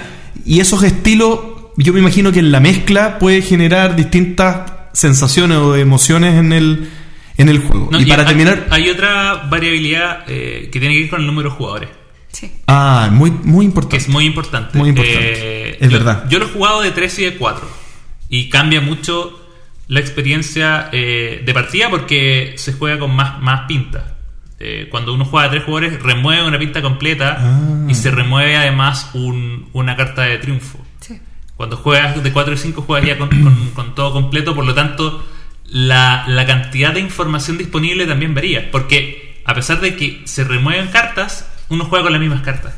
Entonces eh, tú vas a tener las mismas 10, 10, 10 cartas de información, pero con colores diferentes. O sea, no- ahora puede que sea más fácil decir, ah, ya, eh, no sé, si yo tengo tres, eh, tres cartas de un color, significa que las otras seis están repartidas entre los otros dos jugadores, estoy jugando a tres. O si tengo, o, o al revés, si tengo seis cartas de un color en mi mano, quiere decir que las otras tres están repartidas entre los otros dos jugadores. Verdad. Pero si hay más, si hay más pinta y más, y más jugadores, eso se va diluyendo. Entonces eso lo hace más... Eso yo creo que aumenta bastante la, la rejugabilidad porque terminarlo de 3 es muy diferente que 4. Sí, justamente porque de repente uno siente que jugarlo de a tres es mucho más fácil. Pero hasta cierto punto, porque en los últimos niveles, cada persona se tiene que llevar, no sé, tres. A mí me tocó llevarme cuatro misiones. En cambio, si hubiéramos jugado de a cuatro, Se reparten más las se misiones. reparten Claro, más las misiones. sí. Entonces, eh, Sí, tiene, tiene un cierto equilibrio ahí que, que si bien los primeros niveles se te pueden hacer muchísimo más fácil de a tres, los Sí, últimos más difícil. Entonces, Sí. tiene... tiene Como que, como que el juego, claro, al final es como jugar dos campañas distintas. Sí. o sea, Sí. eh, hay que hacerla de a 3 y después de a 4. Sí. O al revés. JP, nos has contado tu experiencia.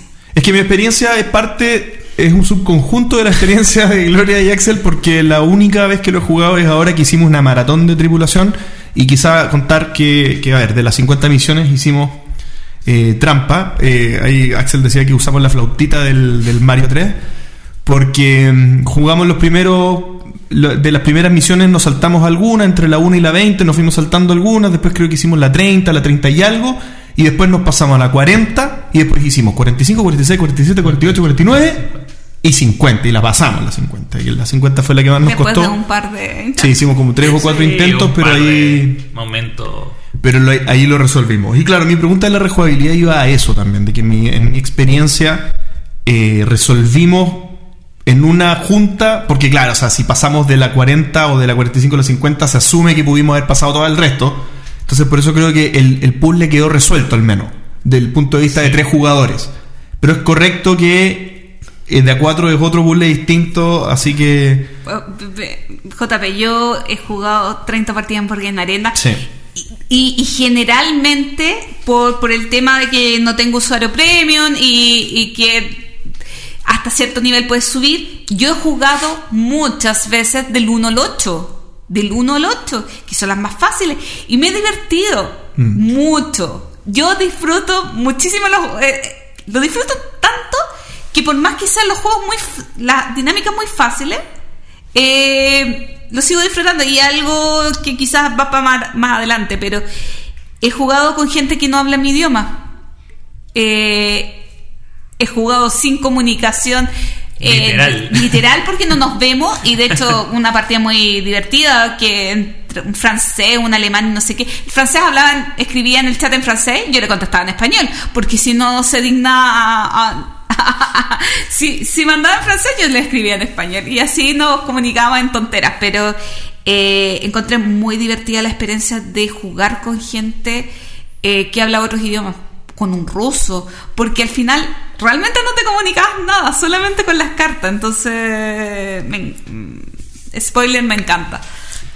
Y, y- y un spoiler hasta por ahí nomás, porque yo creo que ya estamos en condiciones de, de dar nuestro, nuestras eh, opiniones finales del juego eh, con el factor entretención que es el que estaba nombrando Axel. Pero entonces, ¿qué opinamos en conclusión de la tripulación? Partiendo por Gloria, ¿qué, qué- qué quieres agregar a lo que ya dijiste? que A mí, yo lo único que lamento de la tripulación es que me haya pillado mi papá con 85 años. Porque es un juego que él. eh, que no sé si me, va- me aceptaría que se lo explicara. Porque eh, es bien llevado. Si yo soy llevaba mis ideas, adivinen de quién saqué. Eh, sí. Pero es un juego que, que realmente disfrutaría, porque nosotros somos de jugar disca y, y, es, y ese, esas partidas son absolutamente disfrutables. Yo, eh, mi único pero con la tripulación es que ocupa mucho tiempo. Pero si no, f- y y que tengo muchos juegos por jugar, pero si no estuviera ese factor, yo jugaría de la misión 1 a la 50 todos los días de mi vida. Eh, yo creo que, a ver, eh, del, de- bueno, eh, de partida un juego que me encanta, me gusta mucho. Eh, yo sí agregaría como una salvedad que era algo que estábamos conversando antes de acá y que tiene que ver con la razón de por qué estaba en el Kennerspiel y por qué, eh, un juego de cartas que, que hemos des- descrito como algo tan liviano, tan pequeño, no fue eh, un juego del, del Spiel de, de que eh, es mucho más familiar. Y que tiene que ver con el, con el tema de que el concepto del juego de baza no es tan fácil de, de, de agarrar así como a la ligera. No es como los juegos como el tipo 1, que es como ya juega una carta del mismo color, el mismo número. O no, acá es eh, un concepto que, si bien es cierto, es fácil, pero tampoco es eh, es tan eh, simple de, de- de entender a la primera. Y, y si más encima vas a eh, enseñarlo, a a jugar un juego de baza por primera vez y más encima darle el giro de la, del, del colaborativo, yo creo que es un paso que no es tan grande, pero sí le puede costar a mucha gente. O sea, de hecho, uno de los grupos con los cuales yo lo jugué en el juego no les gustó. No lo entendieron. Y yo traté, traté eh, de manera eh, insistente en que, en que el, juego le gustara y no, no hubo caso. Y, creo que puede ser así por un tema de perfiles de, jugadores. Eh, pero más allá de eso, yo creo que es un juego que es ideal para eh, jugadores que tienen grupos de, de- de juego constante para jugarlo antes de sus juegos y, y- y- e ir con la partida, digamos, obviamente no jugar las 50 misiones de un, de un tirón, pero se puede jugar de la 1 a la 10, después de la 10 a la 20, después de la 20 a la 25, porque ya se pone más complicado. Más lentito, pero de ahí más, más lentito y después ya dedicar un día completo a la, a la misión 50. No, pero... Pero claro, yo creo que esa es como una de las formas para, para disfrutarlo. Si vas a tener como un grupo, no sé, o, una familia que, que, que quiera jugarlo de uno, no es un juego que se termine de una tarde. O sea, a pesar de que uno dice son 50, son 50 misiones igual. Y aun, aun cuando una se termine, no sé, uno se puede terminar en un minuto, pero te van a demorar en 10 o 20. Bueno, en mi opinión de la tripulación es muy buena, me encantó, me parece que es un juego que tiene mucha eh, mucho beneficio por, por dinero, digamos, La- el ratio de beneficio por, por, por dinero pagado es muy, muy, muy eficiente. Eh, me encantan los juegos de Baza y, y me encanta que me sorprendan los juegos de Baza. Este yo creo que es un juego que sorprende. Eh, la mecánica colaborativa realmente, ojalá salgan, salga la tripulación 2, porque creo que, que no, no estaría de más que siguiera explorándose el, el, género de, de Baza colaborativo. Eh, nada, no sé si mucho más que agregar. Eh, jueguenlo, de verdad. Si les gustan los juegos de Baza, no pueden por lo menos no probarlo. Y- y lo, lo recomiendo mucho. Así que aprobado, creo que de manera unánime, la tribulación. Somos parte de esta tripulación. Sí, y eso que a Nos mí a la nave. y, y eso que a mí no me gustan los juegos espaciales. Y, cooper- y cooperativo. Peor. Oh, verdad. Imagínense lo bueno que es. Cómprenlo. Se agota. Sí, bueno, correcto. Cronología lúdica y hoy que es el capítulo 92, nos vamos a 1992 y en este viaje en el tiempo, antes que Axel destruya el, el estudio del entreturno, eh, Axel, ¿quieres partir tú contándonos algo del 92? Eh, sí, pero no sé si es lo que lo que tú quieres que cuente. Como ven, como ven, no, la pauta es Ya, libre. No. entonces yo voy a partir. Sí, parte tú. Ya. Eh, en mi ludoteca yo tengo dos juegos del 92. Uno es el eh, Viva en Pamplona, que es un juego de Kramer X. No, perdón, de Kramer solamente. Eh, donde, que es un roll and move, donde eh, vamos a tener que tratar de que nuestros corredores eh, de, de esta. Hoy se me olvidó cómo se llama eh, estas carreras. Eh, en Pamplona, que te sigue el toro. Pero la cosa es que te sigue el toro. Entonces tienes que hacer que el toro no te atrape. Sí. Eh, Entonces, tiene, tiene mecánicas bastante divertidas y movimiento del toro y todo eso. Eh, eh, es rarito para la época que tiene, pero, pero un juego bastante divertido. Lo he jugado un par de veces. Y el otro juego que tengo de ese año es el LOT, que yo lo tengo con, con, con otro nombre. eh, con. eh, ay, se me olvidó cómo se llama, pero es un juego de reina amnesia.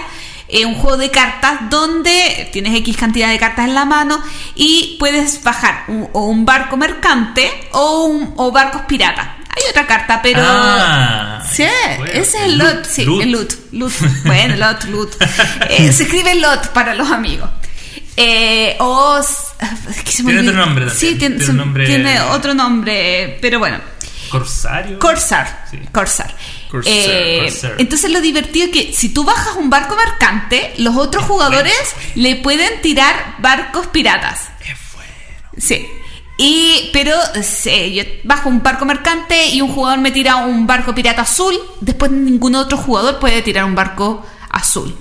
Eh, y si la ronda, cuando el, el dar la vuelta completa y nadie ha atacado tu barco mercante, te lo llevas y son puntos a favor. Pero si da la vuelta completa hasta el jugador que me atacó y nadie lo, le ha superado en número, porque los barcos tienen un número, se lo lleva el jugador. Hay unas cartas especiales de, de, Capitán. de capitán y esas cosas, pero lo básico del juego es que eh, bajas barcos mercantes y te atacan los piratas. Y si hay mayoría eh, a la vuelta, porque puedes ir colocando otras cartas de pirata del mismo color, eh, te ganas los puntitos. Eh, no, lo encuentro un juego muy divertido para. sí. muy entretenido. Para los 20, 30, 30 casi, casi 30 años que tiene. Sí. Eh, siguiendo con el señor Reiner, Reiner Nietzsche, voy a hablar de un juego que me gusta mucho, que se llama Modern Art. Y este es un juego que uno sí puede encontrar fácilmente en todos lados porque ha tenido 25.000 ediciones. Eh, Por decirlo menos. por decirlo menos. Tiene Podríamos revisar cuántas ediciones tiene. Eh, y la- pero la- yo creo que la gracia que tienen las ediciones de Modern Art es que cada una, eh, a pesar de que todas se juegan igual, cada una, dependiendo obviamente del dinero disponible por la editorial, tiene eh, ilustraciones diferentes. Entonces, eh, uno, la más reciente tiene ilustraciones de, eh, de Van de Monet, pero la que tengo yo, que es la de Cool Mini Not, tiene, optaron por hacer ilustraciones pop art de artistas más emergentes. Y tiene eh, artistas de Brasil, de, eh, de- también de Europa. Es, es- de hecho, esa es mi edición favorita por el tipo de cartas que tiene. Pero eh, Modern Art es un juego Yo tengo una de, de patos.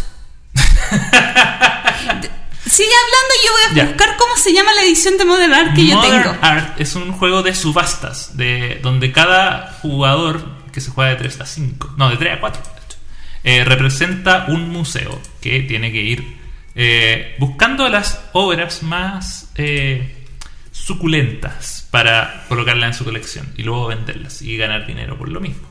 Eh, y es un juego de subastas que la gracia que tiene es que utiliza cuatro tipos de subastas distintas. Locura. Por si una no bastara, son cuatro y que dependen de la carta que se juegue o que se ofrezca. Eh, a, cada jugador le toca hacer el rematador y ofrece una carta eh, que se pone en remate. Y esa carta misma te indica qué tipo de remate tiene que ser. Hay remates abiertos, que son cada uno dice 100, 110, 120, hasta que alguien se lo adjudica. Hay remates cerrados, donde cada uno coloca una cantidad de, de dinero en su mano y después todos la revelan y el que puso más se le lleva. Eh, hay remates fijos, que es el que remata, pone un precio y se va preguntando, ¿lo quieres por ese precio? No. ¿Lo quieres? No. ¿Lo quieres? Sí. Ya. Y se paga ese precio. Si no, lo tiene que pagar el, el rematador. Se tiene, siempre se tienen que llevar la, la, la, el- la hora rematada. Y em, espérate, estaba la cerrada, estaba la abierta, estaba la fija. Y em, no me acuerdo de la otra. Pero, pero bueno, eh, básicamente eso es el juego y em, al final de cada una de las cinco rondas que hay se ve cuáles fueron las obras de los autores o estilos, dependiendo de la edición, más populares y esas son las que van a puntuar más. Al, al final de ronda y eso te da el dinero y ese dinero es con el que en la siguiente ronda vas a comprar las obras, pero también son tus puntos de victoria. Así que también hay que ser ahí, como en todo juego de subasta, bien... eh, Bien, así que es bien interesante, como les digo, hay ediciones muy alocadas. Hay la, la más conocida es una coreana que viene hasta con un martillo para hacer Sí, el remate. Esa es la, la versión que, que ahora está en Chile por, que trajo Arrakis. Yo tengo una versión que se llama eh, Duc, Duco Menta, que es de patos. Eh, son puras como de Pato Donald, eh, los cuadros de Pato Donald. Es muy rara. Muy. Y él es como la versión más pobre, porque eh, era extremadamente barata.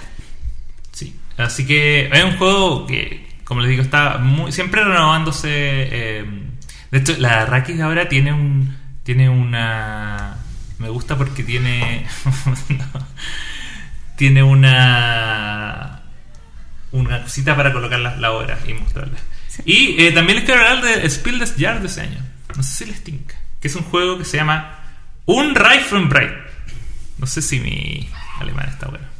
Eh, un juego de Rob von Bontenbal, que es un, un roll and move, eh, donde aparte se pueden utilizar cartas, donde uno eh, tiene que llevar un grupo de ciclistas alrededor de una meta eh, y tratar de acumular la mayor cantidad de puntos dependiendo de las posiciones en las que lleguen. En el fondo uno tiene que llevar a sus cuatro ciclistas pasando por, por, por la meta. Eh, claro, es un juego que, por un lado tiene el, tema del azar al momento de lanzar el dado para eh, avanzar, pero también tiene las cartas para complementar esto, entonces eh, ahí está un poco el lado eh, estratégico. Un juego que la curiosidad que les voy a contar es que eh, el juego está, si bien es cierto estamos hablando de este juego en el 92 porque fue el ganador del Spiel des Jahres del 92, pero este juego fue lanzado en el 79. Y por eso no aparece en muchas listas. Y la verdad es que este juego originalmente salió como Hopas Tour. Y lamentablemente el juego original, eh, la mayoría de sus copias estaban en, un, en una bodega que se incendió y se perdieron. Y las pocas copias, copias que quedan de ese juego son altísimas, de, de costo bastante alto por, por su valor de coleccionista. Pero después el año pasó el tiempo y con esta reedición del juego con otro nombre, otras ilustraciones, que es de eh, el artista Jan van Hasten, eh, logró un renombre tan grande y un reconocimiento tan grande que se ganó el premio Spiel des Jahres del año 92. Una gran historia. Sí. Y, JP, y- y la guinda de la torta va a ser menos. ¿Cómo se llama? Debimos haber dejado tal vez el Umreifenbreit para el final, pero comentar que aquí hay un juego que me llama la atención que se llama Looping Louis. ¿Y por qué me llama la atención? Porque es un juego de niños. O sea, en el fondo es como estos Hungry Hungry Hippos, es como este tipo Sí. de juegos que son con, con un factor de, de juguete muy amplio, ¿cierto? Que se trata de un avioncito que está en el centro del, del tablero, por así decirlo, del, de la- del armatoste, una- un avión plástico que va girando alrededor de un eje, digamos, central, que es como... No. Exactamente, el que tú golpeas. Entonces, los jugadores a lo largo eh, se ponen cada uno eh, en una parte, digamos, eh, alrededor de, la, de este eje. Y uno tiene que proteger, entre comillas, porque no sé cómo lo puedes hacer, porque en el fondo depende de la suerte de cómo viene el otro avión. Uno tiene que proteger tus tres discos, que tienes tres discos ahí que están como puestos en línea. Y tienes antes una palanca que tú activas para que cuando vaya bajando el avión, tú le pegues al avión y lo mantengas en vuelo. Entonces lo que tú tienes que hacer es que el avión suba, pero baje atacando los discos de los otros, de los otros jugadores. Y el último jugador que quede con discos en su posición gana. Entonces, claro, un juego de niños, pero un juego que siempre se ve en convenciones eh, y adultos jugando porque es como un juego para, no sé, es como un drinking game, es como un juego para tomar o un juego para, para decidir quién parte en otro juego, no tengo idea, es un juego que, que siempre está presente y hasta el día de hoy sigue, sigue ahí vigente, que es Looping Louis. Yo quería agregar un jueguito más eh, que me causó muy buenas sensaciones. Debe ser difícil de conseguir, pero si es que lo tienen acceso, es la versión de cartas de la Alhambra. Ah, sí lo vi. Ah. Eh, yo, yo lo jugué una vez y recuerdo muy buenas sensaciones de un juego un poco más acotado en el tiempo, pero con, con esas mismas sensaciones de Alhambra. Entonces quería dejarlo ahí como recomendado. Debe ser complicado de conseguir, pero si lo encuentran ahí, no es malo llevárselo a la casa. Está bien.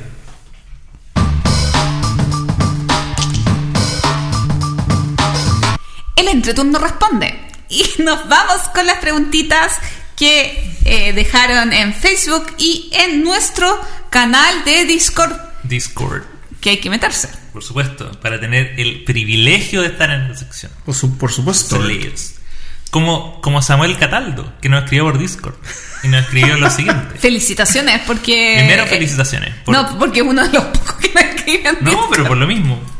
Mira, con el Halloween. Pero no digáis eso, Gloria, tenéis que decir que Discord es un mundo mágico Sí, de, de- emociones. que nos, nos mareamos de recibir. Con el Halloween pasado, uno de los temas que he visto en canales son recomendaciones para jugar en las fechas.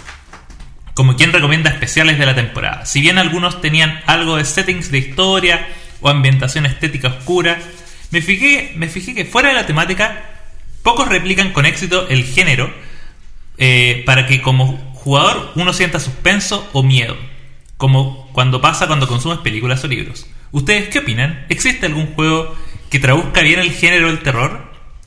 ¿Cuáles mecánicas en algún juego les ha generado la sensación de jugar un juego que dé algo de miedo pero les divierta a la vez? Últimamente me pasa que cada vez que meten vampiros, zombies o a Cthulhu, no es más que eh, no es más que eh, como para tener una mascota de marketing para jugar algo dark. Nada más, eh, nada más juego de acción o resolver misterios. No, Lamento lo largo de la pregunta. Para nada, amigo Samuel, para nada. ¿Quién quiere partir? A ver, yo tengo una respuesta. Eh, me parece que miedo es muy difícil sentir miedo, digamos, creo que con una ambientación de juego de mesa. En, en lo personal creo que no... No sé si se... Al menos no se ha logrado hasta el momento según lo que yo creo. Pero el suspenso sí, yo creo que tiene mucho que ver también con el involucramiento en la historia. O sea, primero la historia es súper importante. O sea, tiene que haber una historia que enganche. O sea, tiene que, tiene que estar lo suficientemente bien ambientada y eso también es un recurso bien escaso en el, tema de los juegos de mesa. Eh, por ejemplo, Seventh Continent es un juego que tiene muy buena ambientación. Y yo creo que si el juego hubiera pretendido ser de terror, se habría acercado muy bien. ¿Ya?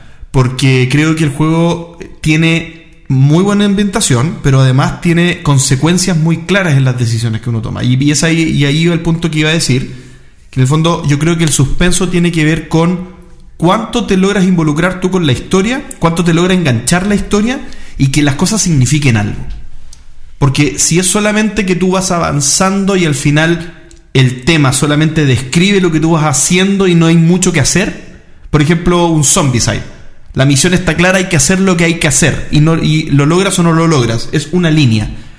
Pero en el Seventh Continent tú no sabes lo que hay adelante. Entonces, en el fondo, cuando se logra como involucrar la, el no saber lo que hay más adelante, de alguna manera eso, eso, eso se logra. Y lo otro es el involucramiento con la historia al nivel de que conoces a los personajes, las cosas tienen consecuencias, se puede morir alguien y puede no estar nunca más. Por ejemplo, un legacy puede hacer que tú eh, le tomes cariño a alguien y que sufra una pérdida de algo y te afecta.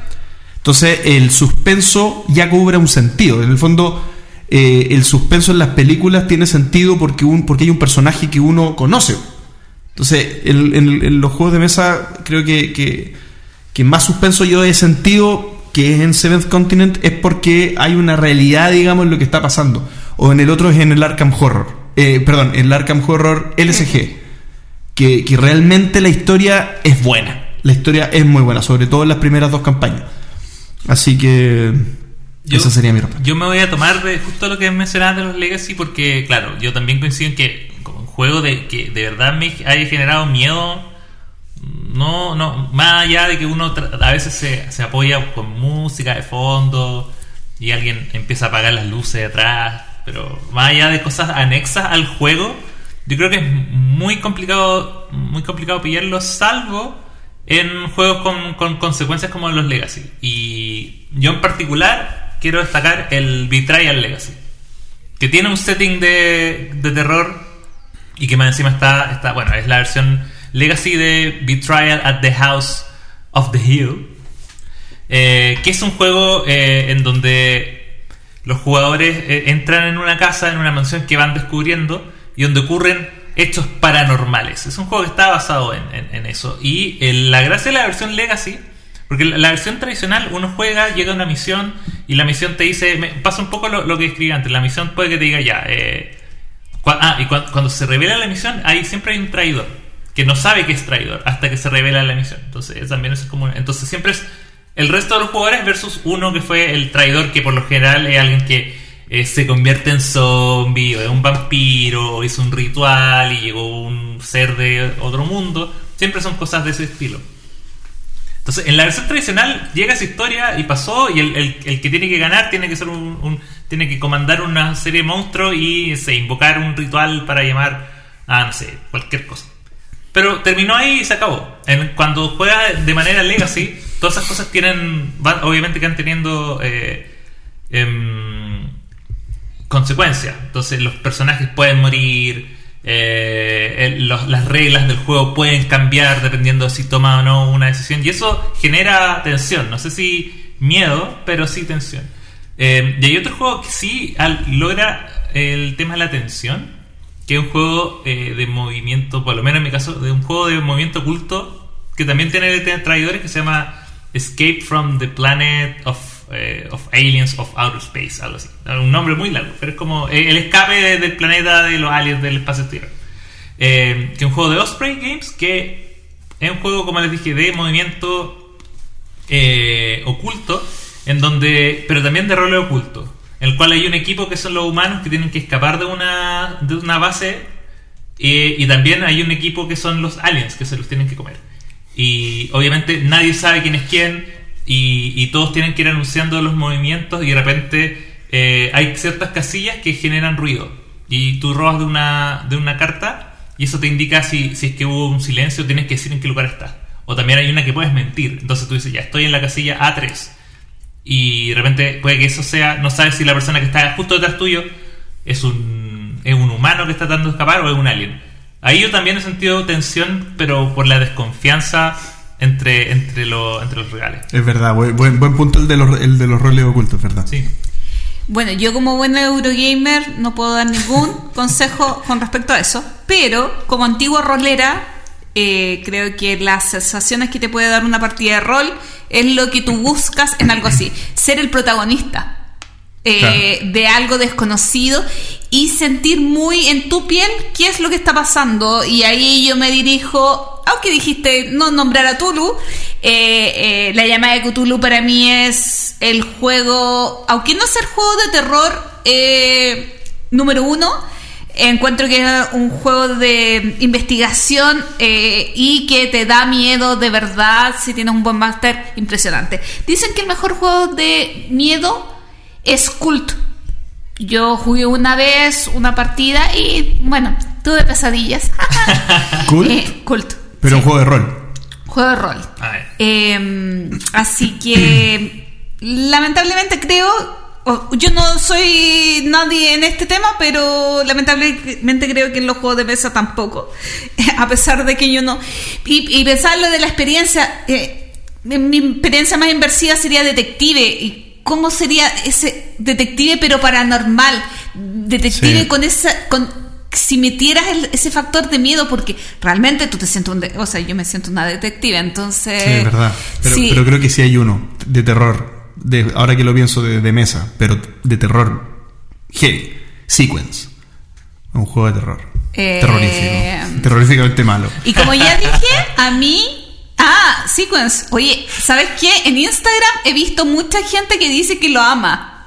Bueno, el, el amor. El amor es. El amor es ciego. sin- el amor es ciego, exacto. El amor es ciego. En fin. Siguiente pregunta. Siguiente pregunta de Víctor Mandujano que eh, más que una pregunta es un enunciado, pero que dice, eventos en Chile, ¿qué falta y cómo se viene el 2021? ¿Se sabe? ¿Cómo se viene el 2021? Todo depende de la vacuna. O sea, ¿cómo se viene el 2021? Hasta el momento online, Sí, hasta, momento- que no llegue una vacuna.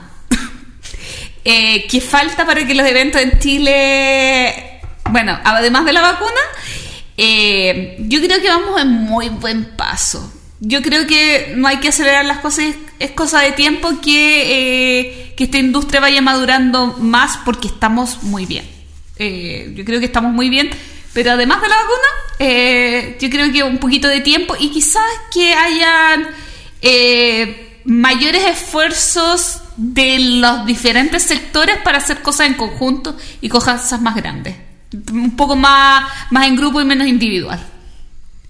Sí, no, yo, yo creo que, que si, me, si es preguntar por lo que falta, creo que siempre va a faltar en mi, de mi punto de vista, siempre voy a querer más actividades de cara a los no jugones. Porque las actividades de cara a jugones, si faltan, hagámoslo. Es como, entonces falta organización, entonces falta motivación, pero en el fondo los jugones pueden hacer sus propios eventos y si faltan juntas harán clubes y si faltan, eh, qué sé yo, eh, cualquier cosa se puede organizar lo que tú quieras, porque, porque todos entienden del tema. Pero siempre para mí va a ser bueno tener más eh, juegos en el parque, más eh, eh, exposiciones, más involucramiento con las personas de la calle, digamos. Sí, mira, y junto con justo esa, esa pregunta viene la siguiente que yo creo igual tienen están bien relacionadas, que dice Corp Prosco. ¿Cómo viene el futuro de la industria de juegos de mesa post pandemia en Chile y el mundo?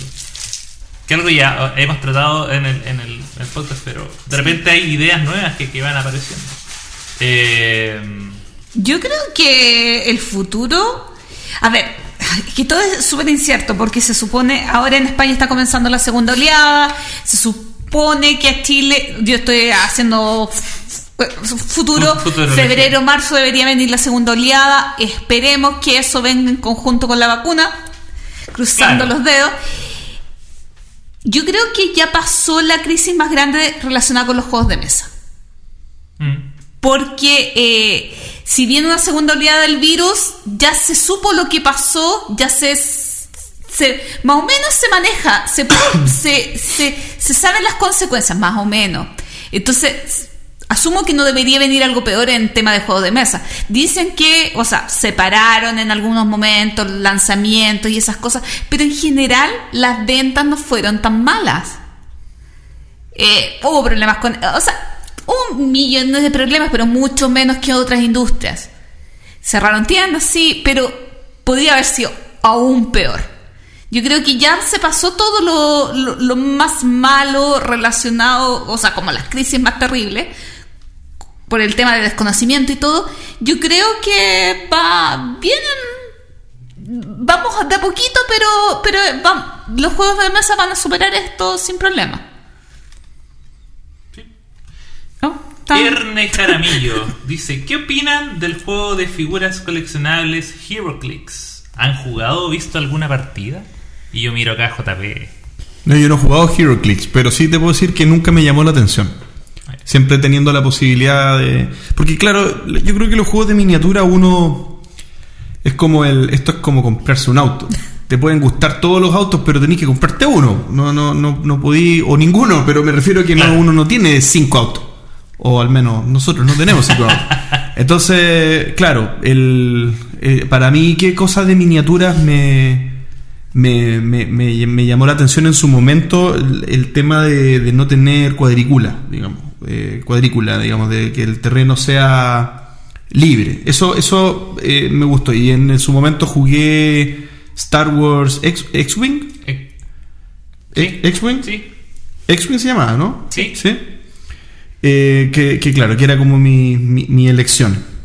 Y, y después cuando me pasé a la cuadrícula, me pasé a el de Warhammer. ¿Cómo se llama el... el- el- el- Hay, hay un juego que es una versión de, de mesa que es de cartas y de miniaturas, que son escuadrones pequeños, de, de 3 a 7 a 7 figuras. Y es un, es un juego de tablero que se llama...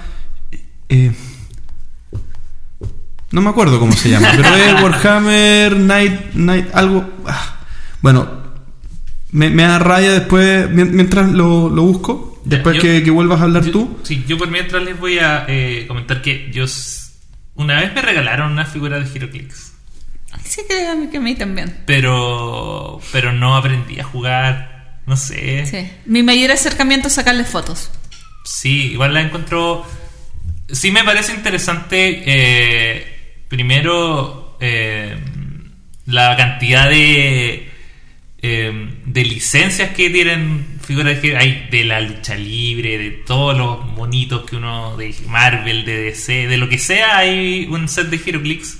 Eh, y quizás eso puede ser un punto de entrada interesante como para gente de fuera, pero yo por lo general no, no, no sé, no sé por qué no aprendí. No, no me dio nomás. Warhammer Underworld se llama. Ay, así que eso Y es muy bueno. Ese es nuestro acercamiento con HeroClix. Sí, no, la verdad no, no, no tengo motivación de Ya, jugar. y esta es la pregunta increíble esta semana. Jonathan Valencia. Esta nos va a costar. Esta es la pregunta que va a costar responder. Si- pudieran. Si se pudieran describir con un juego de mesa, ¿cuál sería? Por ejemplo, acá yo soy Gaia Project porque soy complejo y bien pensado. o por ejemplo, el azul. Puedo ser elegante y colorido. Son los mejores. Necesito. Ah, y aparte necesito un grupo urgente. Nos juntamos en un bar de terraza. Soy de Viña. Ahí dejó pasado el dato. Pero, ¿con qué juego no, qué juego nos podría describir? Eh, pongamos musiquita de ascensor para darle una pensada, ¿o ¿no? porque yo no lo he Va- pensado. Vamos con musiquita de ascensor entonces.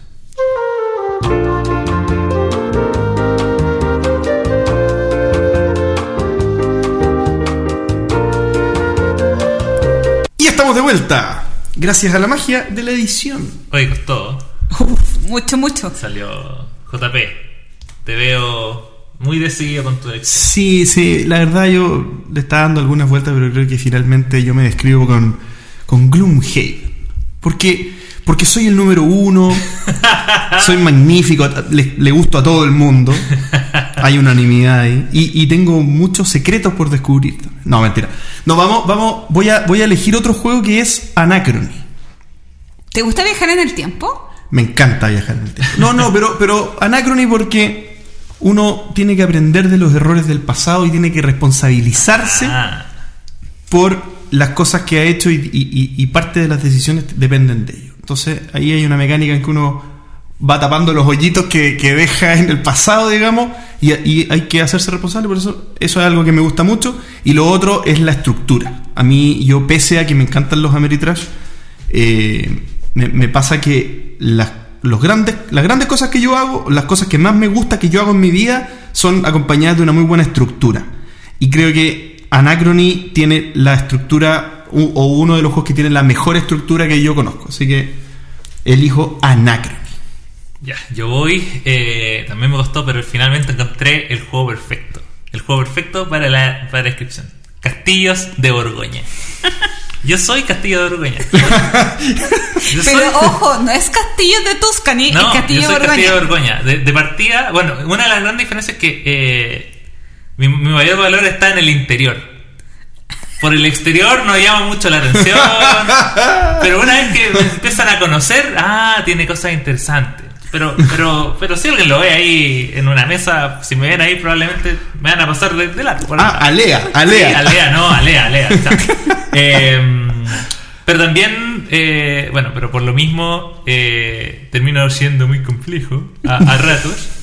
Y, y también eh, termino también como me gusta tomar el control de las cosas y, y- y modificar los la- las cosas del eh, eh, como tampoco como no creo en el destino creo que todo se puede modificar aun cuando la tirada de los dados de la vida te diga tres yo, yo soy capaz de cambiarlo en cuatro De- de- con un poco de trabajo qué grande, así qué grande. que sí vivan la vida como, como un castillo de cabrón. Muy bien, Castillo Borgoña Christiansen. Yo creo que cualquier Eurogame me podría representar porque yo me siento Un Eurogame. Es que sí, Un o sea.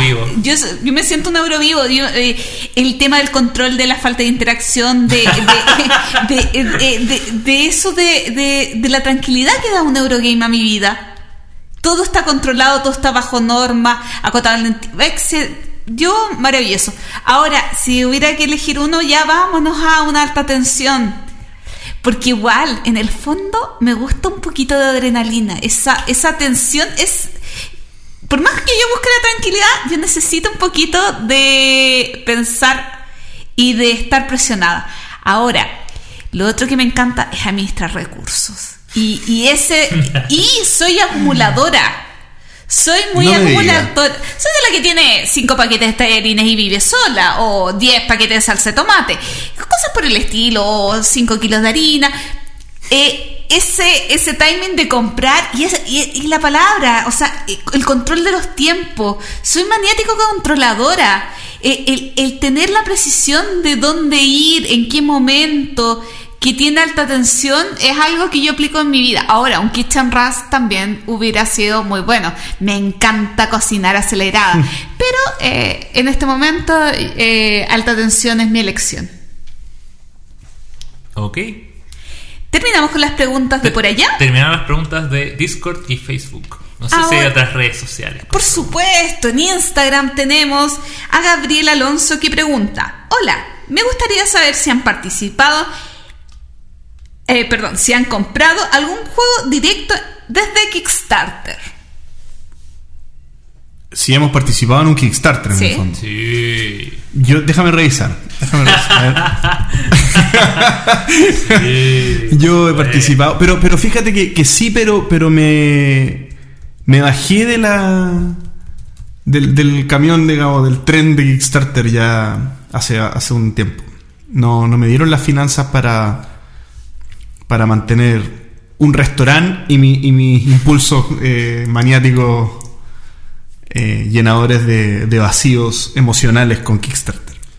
Yo, a mí me encantaría decir lo mismo, pero este año he apoyado tres proyectos de Kickstarter, así que.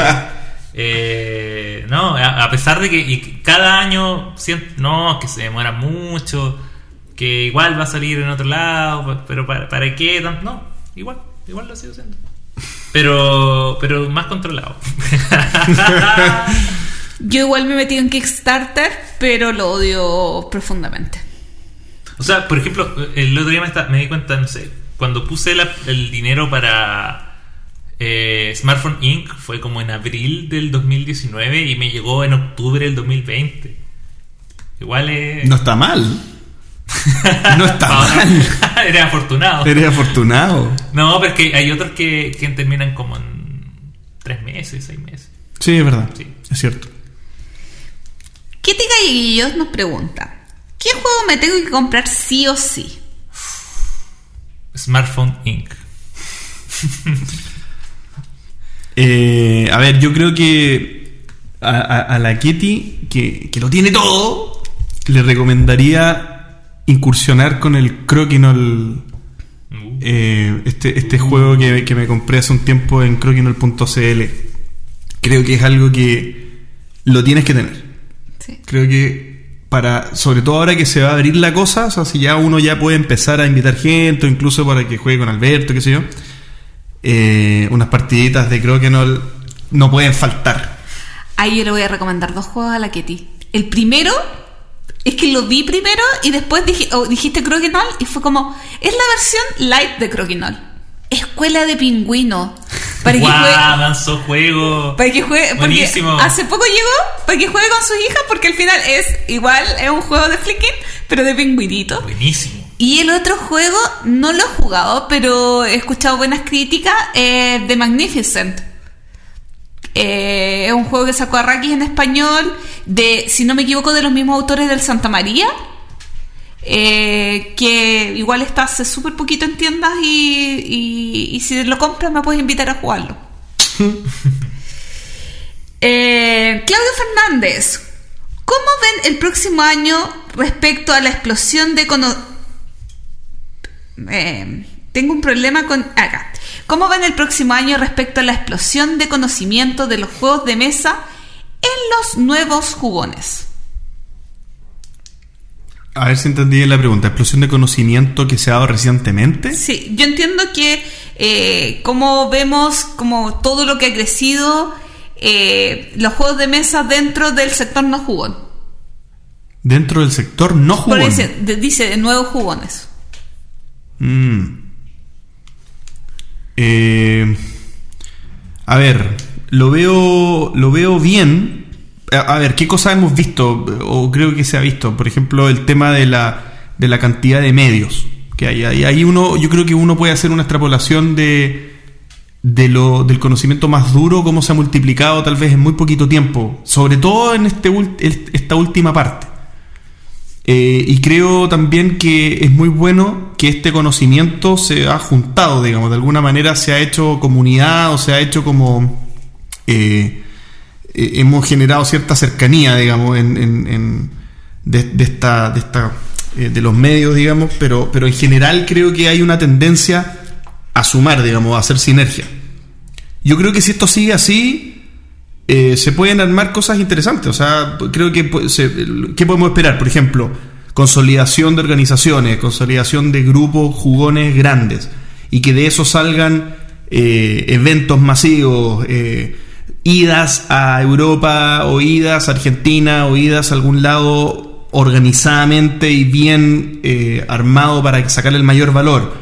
Y eso a la vez acarrea crecimiento de la industria, posicionamiento de los, de los expositores chilenos, posicionamiento de, de otros expositores sudamericanos. Yo creo que el conocimiento propiamente tal no suma tanto, porque es fácil adquirirlo. Yo creo que lo que más sumaría es que se generen estas como estos cúmulos, digamos, esta- estas sociedades, estas uniones de, de las personas. Yo creo que esa es la tendencia recientemente. Creo que va por ahí. Sí, o sea, yo, yo lo pensaba como desde otra perspectiva, como el tema de, de que gente eh, X se enterara de que existen los juegos de mesa. Pero mucha de esa gente se va a quedar quizás en el juego que jugó. O sea, pensemos en nosotros. ¿Cuántos años pudimos haber jugado solamente uno Monopolis? Eh, de repente hay gente que, oh, que descubre nuevos juegos de mesa, pero no descubre que hay un millón de otros juegos de mesa, sino que eh, va a descubrir un juego, dos juegos, y se va a quedar nuevamente ahí. O como la gente que solamente juega Catán, me, voy, voy como a ese estilo. Ahora, cuando ahora ya están abriéndose las tiendas eh, con responsabilidad y todo eso, eh, puede ser que este público pueda acceder a otros juegos. Ojalá, ojalá que crezca la masa, pero yo creo que en todo este periodo va a ser todo calmita, calmita. Sí, y, sobre eso igual quiero creer que a, mí, por lo menos, a, pesar de que eh, acá siempre tratamos de hablar eh, de, también juegos que son lanzamientos recientes, porque en el fondo son novedades y la gente la trae un poco más, pero yo creo que una de las gracias del mundo de los juegos de mesa es que no es solamente las novedades, o sea, eh, un juego... eh, lanzado el 2010 o incluso los que de repente los que vamos a empezar a conversar más adelante en la cronología son igual de vigentes que lo que van saliendo ahora y es todo un mundo que eh, muchas veces se pierde porque la, la difusión está pensada obviamente en, en los juegos más nuevos porque en el fondo va amarrado a lo que las distribuidoras quieren que se conozca que son obviamente son los juegos más nuevos. Eh, entonces a mí también me, me gustaría que eh, la parte como de difusión, obviamente ya más de los medios, porque de, las distribuidoras ellos les va, van a tener que hacer lo que más les vende en su momento, pero de los medios también de hablar, oye, está, está todo este otro mundo de juegos de mesa que todavía están disponibles para conseguir y, y que pueden eh, igual servirte para, para entretenerte tanto o más como los nuevos. Así que esa parte... Eh, yo soy Francisco. Pregunta. ¿Cómo traer juegos desde Europa sin morir en el intento? Creo que esa pregunta es para ti. Gloria, adelante. Eh, voy, voy a partir con algo informativo. En este momento de Alemania no se envían paquetes por eh, DHL a Chile. Primer paso, no pedir desde Alemania. O sea, es como, no. Segundo paso, realmente fíjate si los juegos no van a llegar a Chile. En este momento casi todas las editoriales tienen distribuidora en Chile.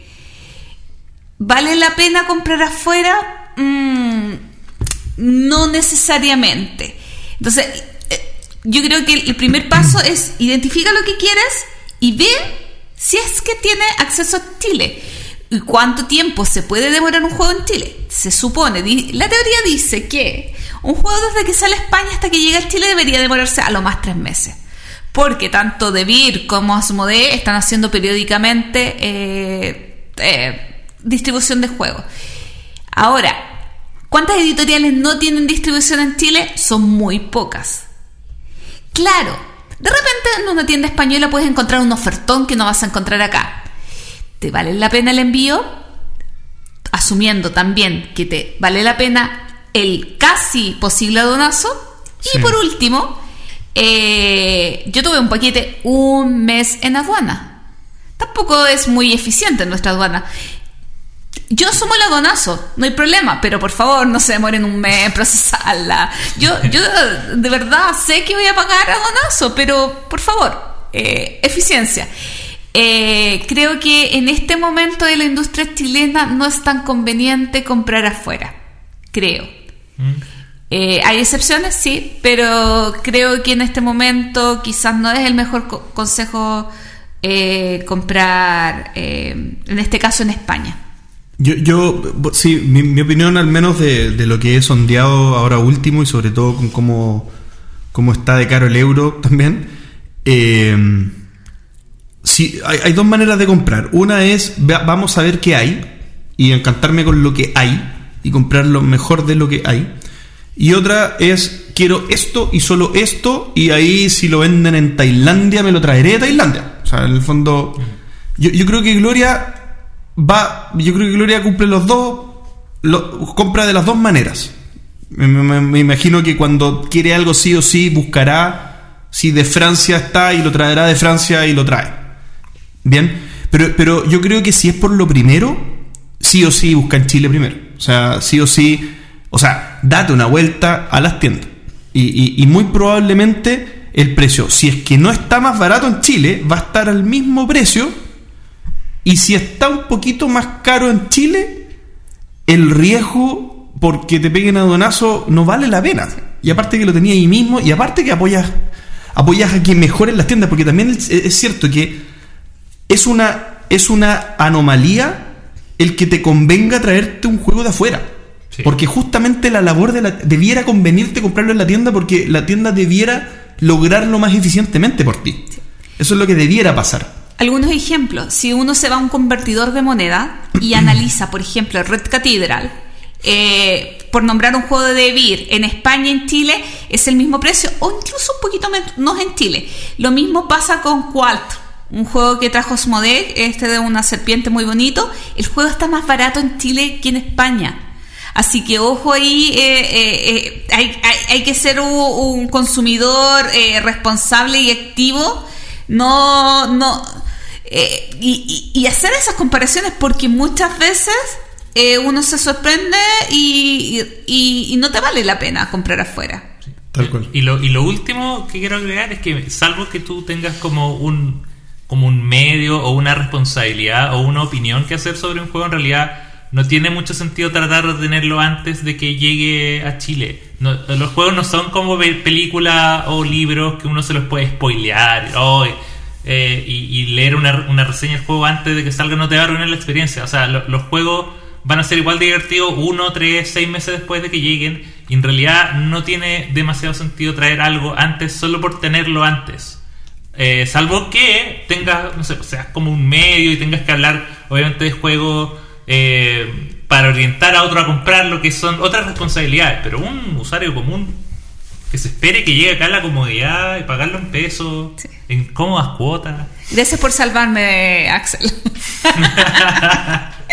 Sebastián NRAU dice, está, este, este es complicado. Top 5 de cooperativo si tienes un presupuesto pequeño.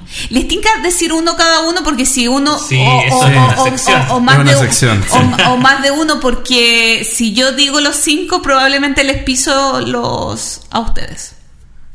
Sí. eh, ¿Quién va a decir de Cruz? Ya. Partan. ah, bu- bueno. Dale, la no, tripulación. Sí, que la tripulación Listo. Es un cooperativo de bajo presupuesto. ¿Qué más puede ser? Yo creo que pondría música de ascensor. No, eh, No. a ver, tenemos The Mind, tenemos The Game, Sí. la tripulación, eh, eso que... Los exit. Los Exit, Eh, Hanabi. Hanabi. Buen juego Hanabi. Sí, ahí ya tenemos una ludoteca bastante Ahí tenemos top completa de... Pero es el top 5, yo creo que se nos está quedando algo, ¿no?